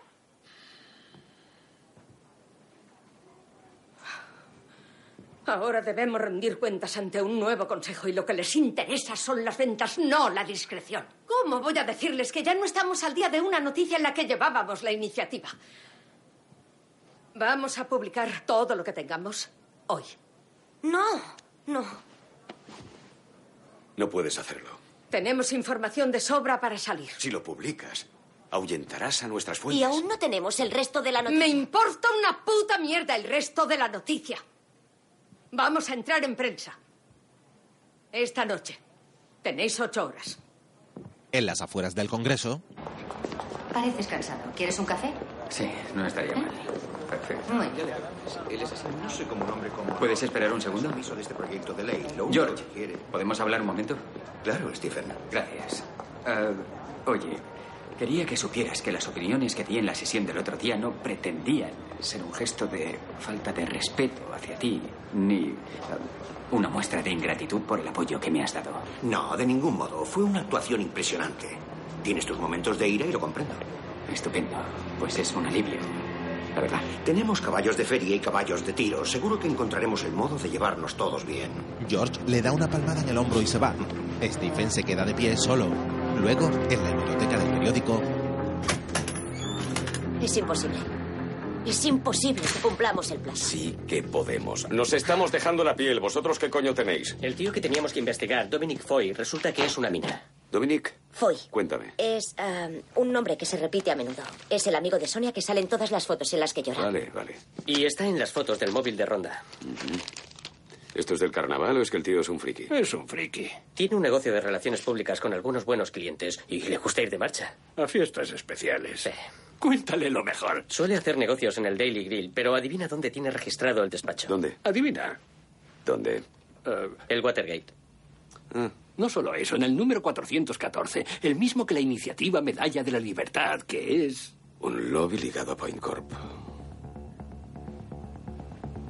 De acuerdo. Vamos a grabarle. ¿Llamo a Rodney para que traiga el equipo? Sí, donde siempre. ¿Cómo? Perdona, ¿de verdad pensáis grabarle? Sí. ¿Es que ahora somos la policía? Esto es totalmente ilegal. Si Dominic Foy puede relacionar a Sonia Baker con Point Corp, la presión para que se retracte de lo que pueda contarnos será brutal. Y si lo grabamos, estamos asegurados. ¿Y por qué crees que estará dispuesto a hablar contigo? Porque estará asustado. ¿Cómo lo sabes? Porque yo voy a asustarle. Un gran Cadillac negro dobla la esquina por una calle transitada y se detiene junto a la acera. El apellido Foy está escrito en la matrícula. De él sale un hombre apuesto de unos 40 años. Rodea el coche por delante y entra con aire decidido en la cafetería de enfrente. Cal está sentado a una mesa junto a la ventana y cuando le ve entrar agacha la cabeza. Luego Foy está en su mesa leyendo tranquilamente una revista con una taza de café en la mano. Cal se le acerca. Hola, ¿ese Cadillac de ahí fuera es tuyo? Sí. V8, XLR, 320 caballos, control de crucero, visualizador en el parabrisas. Exacto. Es un cochazo impresionante. Sí, lo sé. Dime, ¿qué tienes, ¿qué tienes tú guardado en el gairaje? ¿Cómo dices? El gairaje, el garaje. No, entiendo. ¿Tienes vale. el mismo coche? No, que va. Yo tengo un Saab de 1990. Ah. Sí, tiene los asientos de velvetón, el del copiloto está rasgado, pero me lleva de un sitio a otro, ¿sabes? Lo siento mucho. Ojalá trabajara de relaciones públicas. Foy deja de sonreír y le mira fijamente. ¿Quién caray eres tú? ¿Lees los periódicos, Dominic? A veces. Bien. Quiero leerte una cosa, ¿de acuerdo? No he terminado, todavía lo estoy perfilando. A ver qué te parece esto. Dominic Foy, profesional de Relaciones Públicas de Washington con vinculaciones conocidas con la empresa Point Corp, fue relacionado ayer con la muerte de la empleada del Congreso Sonia Baker. Vamos, hombre, ¿qué, qué eres? ¿Periodista? Esto es un mal rollo, un mal rollo impresionante y no es nada profesional. Estoy aquí sentado Cal tomando McCaffrey, un café. del Globe. Enhorabuena, quédatela. Esto es lo que se publicará mañana, a no ser que hoy me cuentes lo que necesito saber. Creo que no. Tengo un coche detrás y sé de un lugar seguro en el que podemos hablar sin interrupciones. Yo no sé nada de nada. Solo soy relaciones públicas. ¿Entendido? Sea como sea, solo hay dos formas de publicar este artículo, Dominic. Sin tu nombre o con tu nombre. Y tal vez incluso una foto de tu página web. Vete a saber a quién puede mosquear eso y cómo se lo toma. Intento ayudarte, Dominic. ¿De acuerdo? No me gustaría que acabaras bajo un tren como Sonia Baker. Salen por la cocina. Prometes que no usarás mi nombre, ¿verdad? Exacto. ¿Es un lugar agradable? ¿Tiene clase? ¿Voy a estar cómodo? Un helicóptero vuela entre unos edificios de oficinas. Es un día soleado y hay bastante tráfico. El coche azul de Cal circula por una carretera junto al mar que lleva al centro de la ciudad. Sale por un lateral y pasa frente a un hotel gris de tres estrellas y aspecto anticuado. Pero, ¿qué antro es este? ¿Dónde me has traído? No hay alcohol en el no hay películas a la carta en la tele. ¿Qué clase de hotel es este? Yo diría que tiene la calidad de un motel. Aquí nadie va a encontrarte, Dominic. ¿Cómo se te da hacer de camarera, cariño? ¿Puedes traerle una cervecita fresca al tío Foy? Te cronómetro. Vale. Empecemos por el principio. ¿Dónde conociste a Sonia Baker? Hablemos antes de mi remuneración. Va colocado hasta las cejas y ahora quiere una cerveza. Vamos a ir ¿Puedo a- coger una? a eso hemos venido, Sí. ¿vale? ¿Qué está tomando exactamente? Sedantes, tío. ¿Estás pidiendo que te ayude? Se raya de mala manera. ¿Por qué? Por echarte una mano, por perder mi negocio. Por... Esta dama es asquerosa. Compénsame, ¿vale? Así que quieres que te pague por ayudar a resolver el asesinato de Sonia. Ahórratelo, ¿vale? Sé cómo se manipula formulando preguntas. Quiero que me pagues por ayudarte a conseguir un contrato para un libro. Nadie está aquí por ningún libro. Todo el mundo quiere un contrato con una editorial y yo quiero mi parte, es lo justo. ¿Cuándo conociste a Sonia? La compensación, la compensación. Has venido a hablar, Dominic. Oye, mosquita muerta, yo soy la estrella y no me gusta este ambiente, así que cámbialo, ¿de acuerdo? Esta habitación es de no fumadores. Está tu nombre. Qué capullo. Este tío me encanta. Quiero llamar a mi abogado. Creo que deberías meditarlo bien. ¿No hay cobertura en esta ratonera? ¿Por qué no lo meditas tú? Dominic, voy a explicártelo con calma otra Eh, vez. no te levantes. Porque creo que no te enteras. Por eso voy a explicártelo, Relaja. ¿vale? Te lo voy a explicar para que quede claro. El periódico puede darle el enfoque que le dé la gana y presentarte como la única fuente principal. ¿Cómo crees que le sentará eso a tus amigos de Point Corp? No muy bien. Y a todos con los que está No relacionado. lo hagas. Por favor, no lo hagas. Cal se sienta en la cama frente a él. Los compañeros aguardan en la habitación contigua. Cuanto más hables. Cuanto más nos cuentes, más protegido estarás. Así es como trabajamos. Y la compensación es el anonimato. Eso es lo único que conseguirás de nosotros. Cal le ofrece un cigarrillo. ¿De acuerdo? Sí. Genial. Bueno, ¿cómo va todo por aquí? Parece que de puta Estamos madre. casi listos. Vamos allá. Bien, estupendo. Venga. No, yo solo abriré la puerta para que tú se lo digas. Es cosa tuya. Cal nos ha pedido alargar el plazo de entrega. No podemos permitirnos hacer ¿Dónde algo así. demonios están? Eh, Lo dices como si yo tuviera que saberlo. ¿Acabas de hablar con él? Sí, pero no me ha dicho dónde estaban. 20 mil dólares la Vale, hora. está bien. ¡Largaos! Vamos. Ya, ya me imaginaba que no curaría. En la redacción, la editora mira el reloj. En el hotel ponen en marcha las grabadoras. Fue, fue, fue un tío que conocía de los clubes. Trabajaba para una empresa de relaciones públicas, una de las grandes. ¿Nombre? Y era... No, no, no te daré su nombre, eres amigo, ¿vale? Tenía un... A ver, la empresa para la que trabajaba tenía un cliente muy especial. ¿Nombre? Este sí te lo doy, Point Corp. Y buscaban un empleado especial. Querían a una chica. Y yo pensé en Sonia. Cal y Della miran a Foy, mientras ella toma notas. ¿Lo pilláis? ¿Estás diciendo que Sonia trabajaba para Point Corp? A esta no se le escapa una. Que no se la lleve la competencia. Sí, eso es lo que he dicho. Súbelo, súbelo. Ella era perfecta, atrevida, inteligente. ¿Estaba endeudada? Y estaba endeudada, exacto. Le pagaban 26 mil dólares al mes. Un montonazo más que a mí, solo me daban Qué 15 fuerte. ¿Te dijeron para qué la querían? No, ni una palabra, pero ella me lo contó. Me habló de Collins, me dijo que le espiaba. ¿Y también querían que Sonia se acostara con Collins? No. Se metió en el catre ella solita y lo mandó todo al carajo. ¿Cómo la incorporaron al equipo de Collins? Eso no pienso decírtelo. Vas a tener que secuestrar y torturar a otro que te lo suelte. Tenemos un trato. Yo he cumplido mi parte. Nadie quiere fastidiarte, pero necesitamos saber quién del Congreso está metido en esto.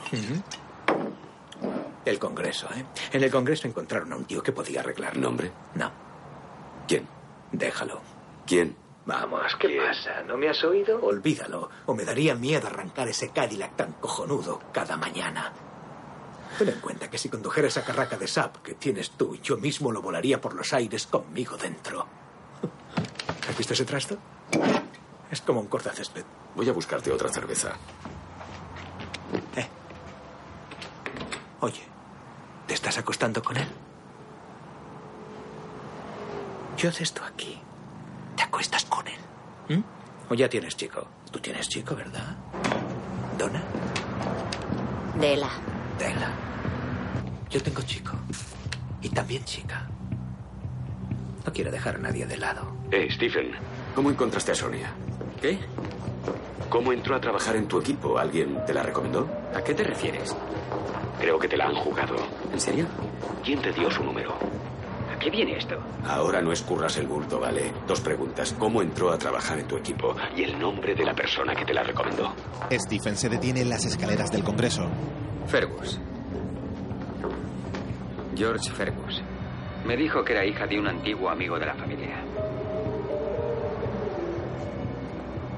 La despedida de soltero de Doc Sponder. ¿Recuerdas el hotel, el Americana? Sí. Ven aquí. Solo. Habitación 408. Stephen cierra el móvil. Nos vemos en el despacho. Stephen, llegamos tarde. Os llamaré. Oh, Stephen, vamos a llegar muy tarde. Os llamaré. Está bien. En el periódico, la editora suspira y marca un número de teléfono en su despacho.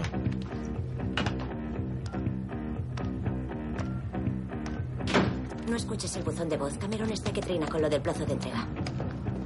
¿Lo has dejado donde te he dicho? Más o menos. De acuerdo, necesito que salgáis de la habitación. También va por ti. ¿Qué? Un taxi para delante del hotel.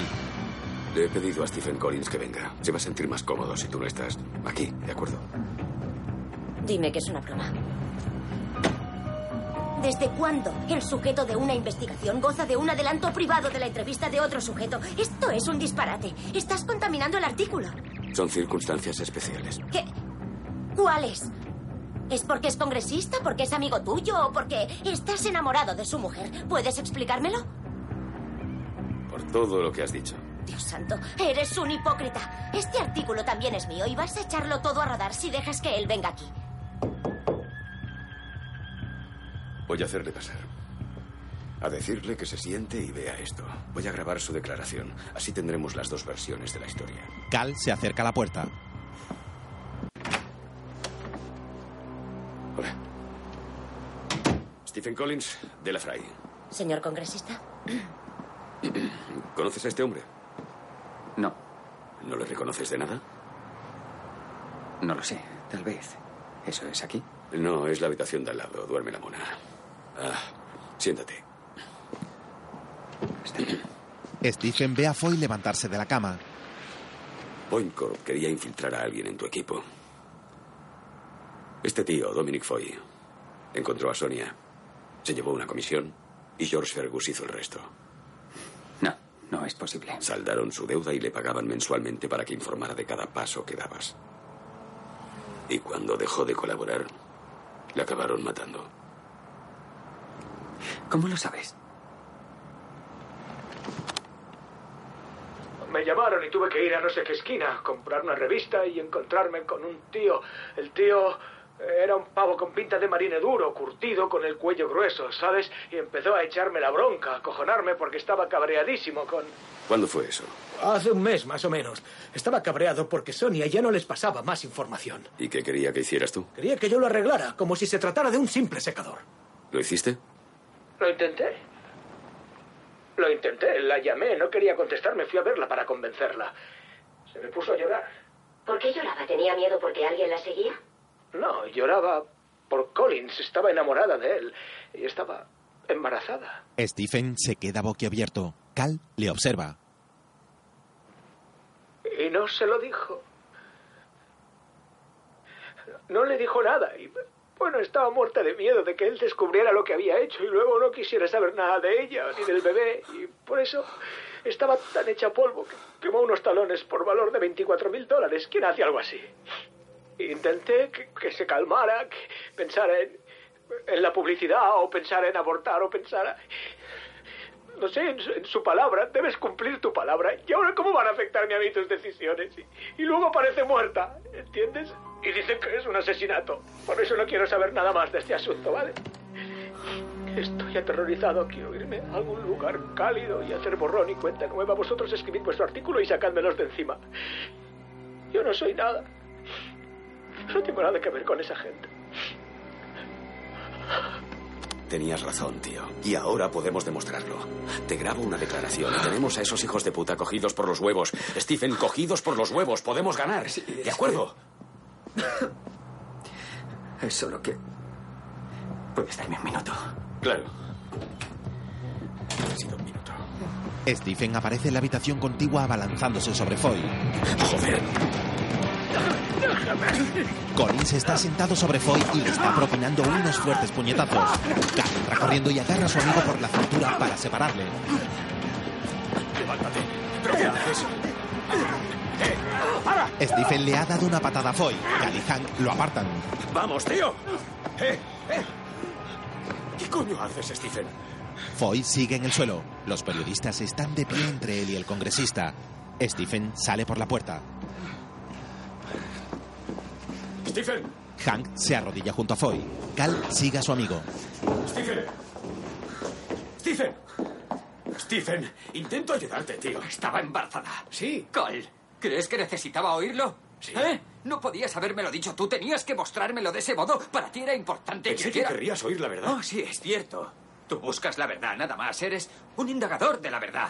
No puedes evitarlo, eso es lo que eres. ¡Qué hipócrita eres! Yo no te intereso para nada. Me has hecho venir aquí por tu propio interés, por el bien de tu artículo. Confiaba en ti. Eres mi amigo. Se suponía que eras mi amigo cuando te tirabas a mi mujer. ¡Eres mi amigo, Cal! ¡Yo nunca te habría hecho esto! Lo siento, Stephen. De acuerdo. Siento mucho todo esto. Por favor, mira, me he portado como un capullo y comprendo que quieras partirme la cara. Pero deja a un lado lo que ahora pienses de mí. Y concéntrate en esto. Estamos muy cerca. En todo este proceso, me la he estado jugando por ti. Stephen, El congresista se aleja sin mirarle y baja al vestíbulo. Stephen. Sale por la puerta de cristal. Durante un momento, Cal se queda donde está, se frota los ojos y se pasa la mano por el pelo. Entonces se gira, mira hacia el pasillo y ve a Adela que le devuelve la mirada con semblante serio. Cal baja la mirada y la chica se da media vuelta y se va.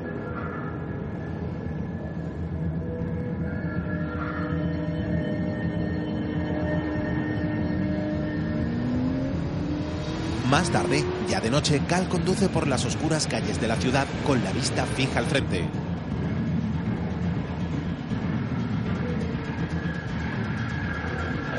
En un escenario, alguien disfrazado de lobo baila en un paisaje fantasmagórico.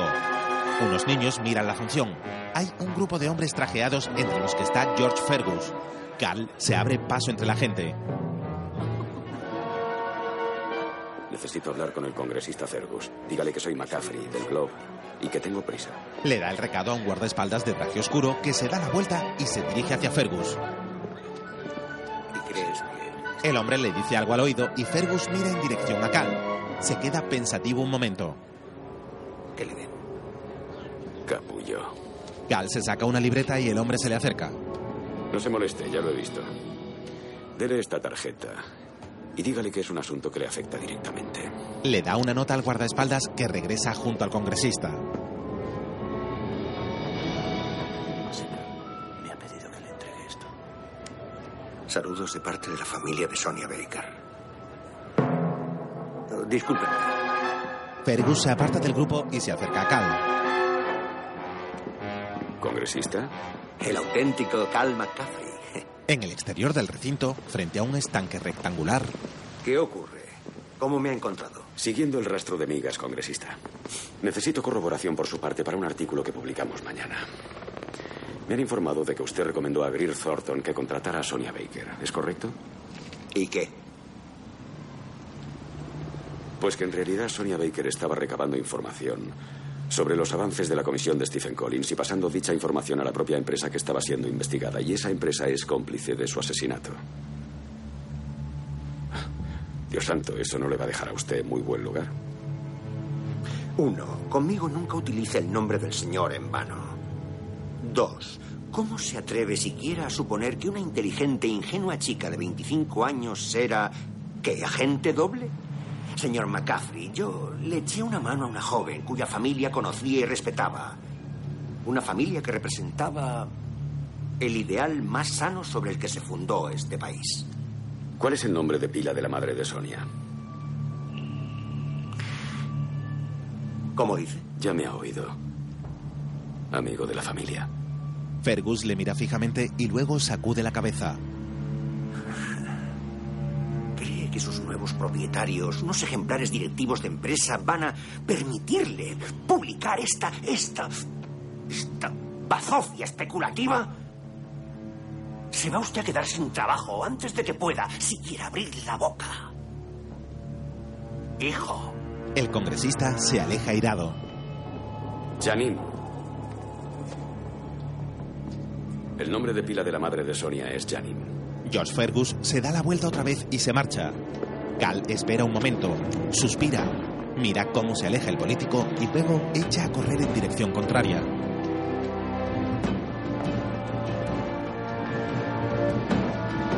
Más tarde, en la redacción, No lo comprendes. Tú no le has visto la cara, yo le he visto la cara. Fergus está en el centro de la noticia. La noticia está muerta, Cal. De un modo u otro, Point Corp empujó a Sonia Baker a la vía. ¿En serio? El problema es que nuestros dueños no me dejan publicar nada de eso a menos que alguno de los implicados declare oficialmente. Oficialmente, Cal. Y el único que podría hacerlo no quiere. ¿Puedes decirme por qué? ¿O es solo porque te cepillaste a su mujer? Cal mira a Adela que cierra los ojos y agacha la cabeza.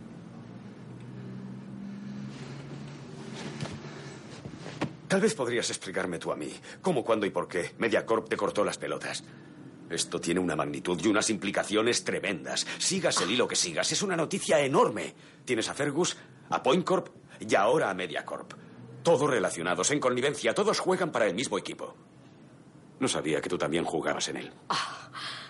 Oye, Cal, si aquí hay algún tipo de corrupción es por tu parte. Te has implicado en esta noticia desde el principio. Y todos sabemos por qué.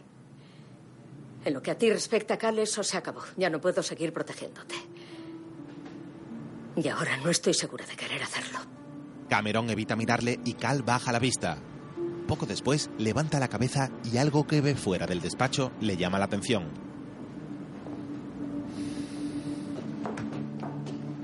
Stephen y Annie están subiendo por las escaleras. La editora se gira y les ve. Cal sale a su encuentro. El congresista y su esposa tienen el semblante serio. ¿Quieres mi versión? Sí. Vamos. Les hace un ademán para que entren. En la redacción, los demás periodistas les miran. Della pone en marcha la grabadora. Stephen coge aire. Conocí. Me presentaron a Sonia Baker en abril de 2007. La contrataron como ayudante de investigación de mi equipo. Venía recomendada por un varón del grupo mayoritario, el congresista de Virginia Occidental, George Fergus. Tres meses después de su llegada, Sonia y yo iniciamos una relación sentimental. Te he mandado por correo electrónico copias de documentos que demuestran, sin lugar a dudas, la corrupción existente entre miembros de mi propio partido. Ahora sé que la colocaron en mi despacho para espiarme. Los tentáculos de Point Corp llegan a todos los rincones de la industria de la seguridad privada, tanto a nivel nacional como... Y los valores sobre los que se cimentó, pero contraviniendo nuestras leyes, un monopolio de facto. Y en última instancia destruir mi investigación sobre Point Corp. Sonia recibía dinero por elaborar informes periódicos para Point Corp Si no se sobre ponen barreras. Estoy convencido de que dentro de cinco años Point Corp tendrá su propio ejército permanente en suelo estadounidense. Controlará nuestra estructura de Respecto a la comisión, ella tenía acceso a todo lo que hacíamos y de hecho entorpeció nuestra investigación. Es un futuro aterrador y nuestro deber es impedirlo. Sin embargo, cuando mi relación fue a más, dejó de espiarme y de pasarles información. Y creo que por eso la mataron. Mientras, el asesino se viste con ropa de camuflaje y prepara su arma. Para esa clase de personas a las que he estado investigando durante este último año y medio, los civiles inocentes son poco más que vidas desechables que se consideran daños colaterales. Y creo que fue tan solo el carácter público de mi cargo lo que me salvó de una suerte similar. Bueno, como suicidio político, ¿qué tal? Stephen esboza una sonrisa. Su esposa sonríe con tristeza y Cal asiente serio. Annie se levanta. Gracias, señor congresista. La mujer sale del despacho, se acerca a la barandilla y contempla la planta baja de la redacción donde hay periodistas trabajando. Entonces sale Cal y ella se da la vuelta. ¿Estás bien? Sí. Era una trampa. Se acostaba con él por 26 mil dólares al mes. O sea que. Stephen sale mientras se pone la bufanda. Stephen. ¿Cal? ¿Lista? Muy bien. Vámonos. La pareja se va. Cal observa cómo se alejan por el pasillo. Stephen rodea la cintura de su esposa con un brazo. El periodista se apoya en la barandilla. Al momento sale Dela y se queda a su lado.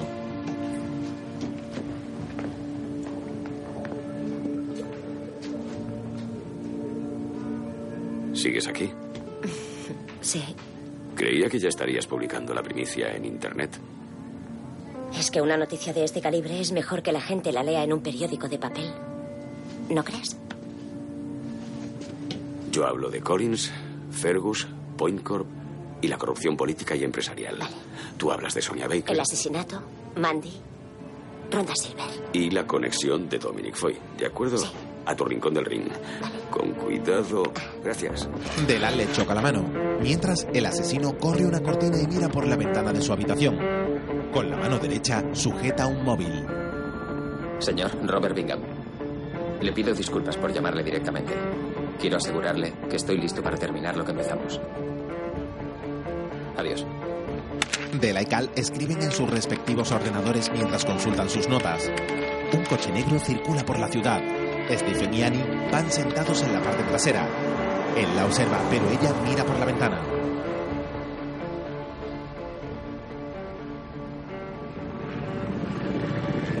Entre tanto, Robert Bingham, con una chaqueta de camuflaje, está en la cocina rompiendo un móvil en pedazos.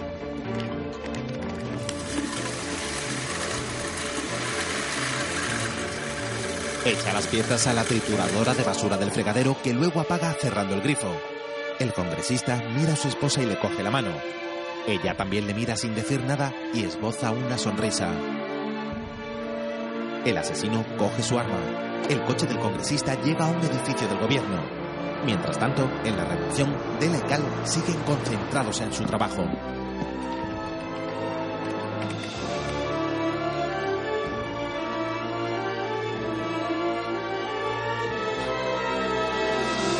Stephen sale del coche. No tardaré más de una hora. Cierra la puerta, sube por unas escaleras y llega a la entrada custodiada por dos vigilantes. Mientras, Robert recorre un pasillo oscuro escopeta en ristre. En el periódico, Cal pasea con una botella de whisky en la mano. Hola. ¿Crees que es la noche adecuada para esto? Oh, ah, sí, sí, creo que sí. Stephen entra en su despacho, se quita el abrigo y se acerca a su mesa. Oye, ¿qué edad tienes? ¿Sabes qué? No me lo digas. Me pondría enfermo. Nunca le preguntes la edad a una chica. Es que cuando te miro no veo a una chica, veo a una periodista. Por fin. Bueno, a lo que íbamos. Sí. Tenía un profesor de lengua en el instituto, ¿Mm? que era una especie de hippie melenudo de la época. Siempre perdía el boli. Oh. Sí. Y lo solucionó atándose un cordón de cuero alrededor del cuello y colgando ahí el boli. Qué listo. Por eso, cuando pensé, mi amiga Adela tiene un problema con los bolis, ¿cómo puedo resolverlo? Se me ocurrió esto. ¿Qué es esto? Lo llamo collar festivo Nunca más sin boli de la princesa Nubia de la Fray. Ah, es precioso. Siempre he querido tener uno de estos. Dela se pone el collar de bolígrafos de Cal. Stephen se sienta en su silla. Salud. Salud. Los periodistas chocan unos vasos de plástico y beben. Quería decirte una cosa sobre Ann Collins. Cal le rellena el vaso y ella bebe sin dejar de mirarle. Él se queda pensativo un momento y mira hacia otro lado. Dela arquea las cejas, expectante.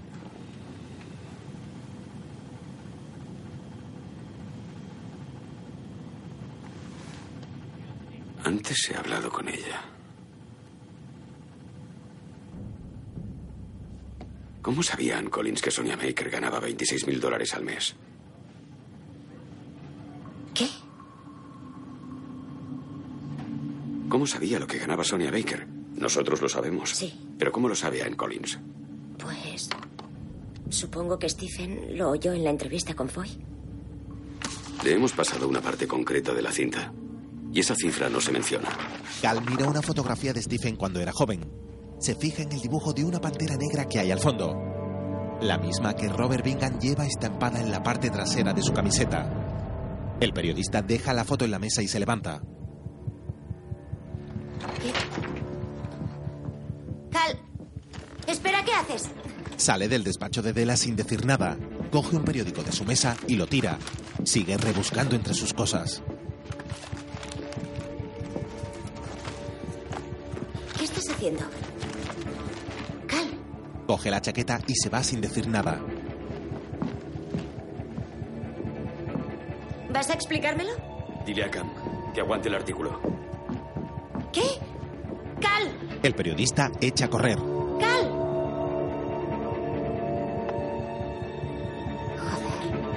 Stephen está frente al ordenador en su despacho revisando unos documentos con el ceño fruncido. Robert llega a la entrada del Congreso.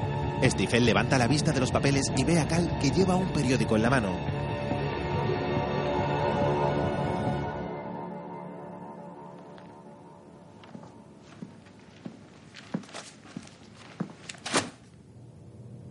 ¿Quién es Robert Bingham, Stephen? Al cabo de un momento, el congresista levanta la vista del periódico. Su amigo le está mirando fijamente.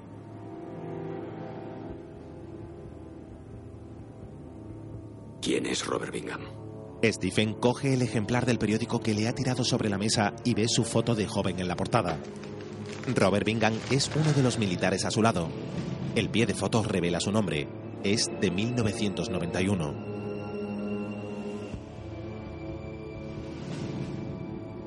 Está la policía ahí fuera. No. En el 91 le salvé la vida a Robert Bingham en Kuwait. Era un chaval de 17 años. Era un buen soldado. Estaba orgulloso de lo que hacía. El ejército era su vida. Y tuvo problemas cuando le dieron de baja. O sea, que le pediste a un hombre que sabías que era inestable que hiciera qué exactamente. ¿Asustarla? ¿Tal vez una ligera paliza? No, Cal. Le pedí que la siguiera. ¿Por qué? Porque. porque sabía que ella me ocultaba algo. Porque cuando estaba en su casa y llegaba un fax, se ponía nerviosa porque recibía llamadas a las tantas de la noche y sospechaba de ella. Le pedí a Bingham que la observara y luego me informara. Nada más. Mientes, Stephen. Lo que ella hacía le preocupaba más a él que a mí. Tienes que comprender lo que significa el ejército para Bingham. Detesta Point Corp por lo que le están haciendo a la institución. Decía que eso tenía que acabar. Pero ella lo dejó, ¿verdad? Destruyó los talones de cobro y arriesgó su vida por ti. Sí, pero yo no lo sabía. No sabía que iba a matarla. No sabía que la había matado. Cuando me enteré pensé lo mismo que tú. Pensé que la había matado Point Corp. ¿Y entonces qué hiciste? ¿Qué querías que hiciera? Contarlo. Lo intenté. ¿Cuándo? Cuando fui a tu casa a hablar contigo, pero a ti solo te importaba tu artículo. No, Stephen. Lo que me importaba era ayudarte. Y una mierda. No me lo creo. Solo te importaba aliviar tu conciencia por el culebrón que tenías montado con Annie. Me utilizaste. Yo no te utilicé. Como utilizaste a Bingham. Sospechaba de ella y le pedí ayuda, nada más. Y fue un error. La responsabilidad es mía. No debería haberlo hecho, pero nunca le pedí que la matara. Pero él te debía la vida. Por eso le llamaste. Le llamaste y le utilizaste. Como has intentado utilizarme a mí. A uno para asesinar y al otro para encubrirlo. Si Point Corp y Fergus no la hubieran contratado, No, esto el no habría problema no es Bingham, ni Point Corp, ni Fergus, tío. El problema eres tú. Y las decisiones que tomaste, que acabaron con la vida de cuatro personas. Una de ellas estaba repartiendo pizzas, Stephen. Cal. ¿Qué vas a hacer? Ya sabes lo que voy a hacer. ¿Sabes? Resulta ridículo tu sentido de la responsabilidad. ¿Lo dices porque ya nadie lee los periódicos? ¿Es eso? Solo es una noticia más, un par de días de follón y luego es papel de envolver. Entre todos los cotilleos y especulaciones que impregnan la vida de los ciudadanos, yo creo que saben diferenciar entre una noticia de verdad y una patraña. Y se alegran de que haya alguien que se preocupe de dejar constancia y publicar la verdad. Cal, por favor, Cal, no lo hagas, por favor. Te lo pido como amigo. Tienes tres minutos antes de que llegue la policía. Están de pie uno frente al otro. Has dicho que no les habías llamado. Te he mentido. Cal se da media vuelta y se va. Stephen permanece en su sitio serio.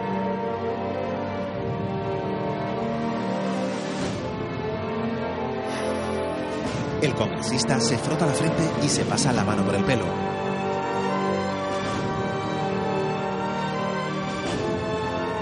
Luego se acerca a la ventana, se gira y mira su despacho.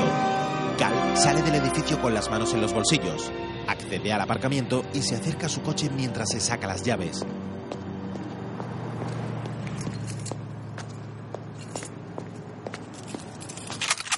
Se da la vuelta de inmediato y ve a Robert Bingham acercándose con el arma en la mano. Un buen soldado combate por su país y por sus amigos. Pero para esa gente, lo único que importa es el dinero. Empiezan a llegar coches patrulla. ¿Quiere vivir en un mundo así? El artículo sobre Stephen verá la luz, lo escriba yo o no. ¡Tire el arma! ¡Tírela! Prefiero no ser nada. Le he dicho que tire el arma. se tira al suelo y el inspector Don dispara a Robert en el pecho. Este se desploma al momento y queda tendido en la acera. El policía levanta el brazo y Cal empieza a incorporarse muy lentamente. Varios agentes armados se acercan al coche del periodista y a la zona del tiroteo.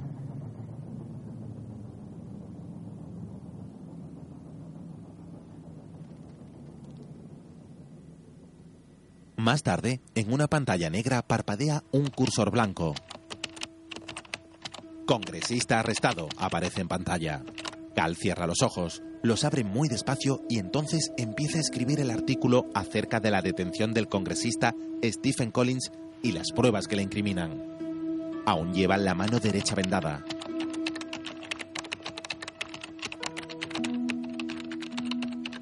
Alterna la mirada entre el teclado y la pantalla del ordenador. Dela está justo detrás de él, sentada sobre la mesa de su cubículo.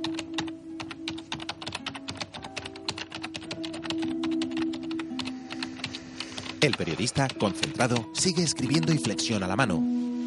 Algo más lejos, la editora le mira con atención.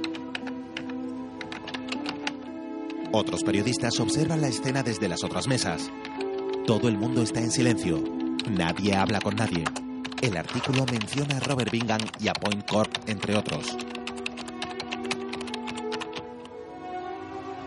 Al final, firma el artículo especial del Washington Globe con dos nombres, Della Fry y Cal McCaffrey. Adela le llama la atención. Al terminar, se detiene, se da la vuelta en la silla, mira a su compañera y se levanta.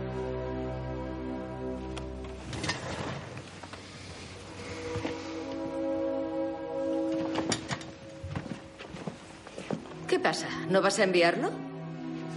Al fin y al cabo solo llevo cuatro horas reteniendo la primera plana. Mándalo tú. Mira a Adela mientras recoge sus cosas. Ella asiente. Buenas noches a todos. Hasta mañana. Dela presiona el botón enviar y se incorpora. ¿Stiller? Stiller. Cal saluda a una compañera mientras recorre los pasillos de la redacción solo con la chaqueta en la mano. La mayoría de mesas están vacías. Dela se le une al cabo de un momento y ambos siguen caminando juntos sin decir nada por una zona del periódico sin iluminar. Se dirigen a la salida.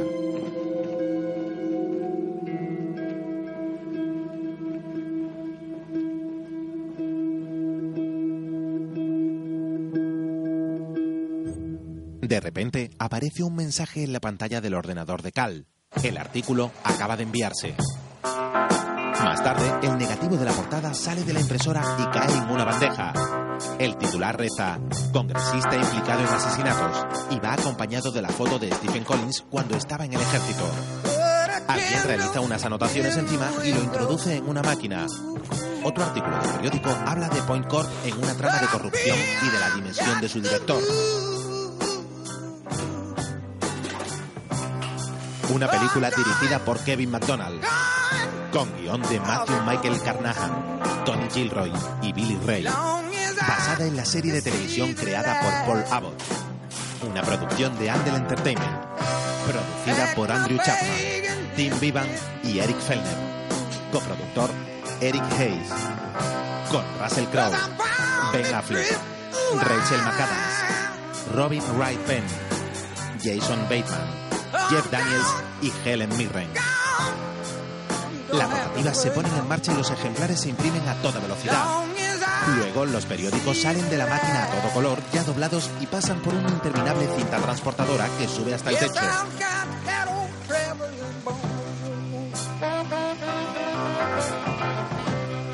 En otra parte del proceso, una máquina amontona los periódicos doblados unos encima de los otros y los va precintando en bloques.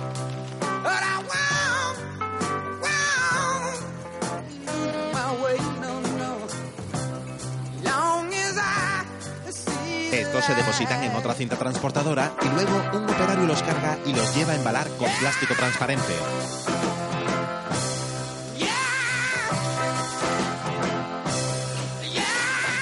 Más tarde, estos embalajes se depositan en un almacén y se cargan posteriormente en un gran camión azul.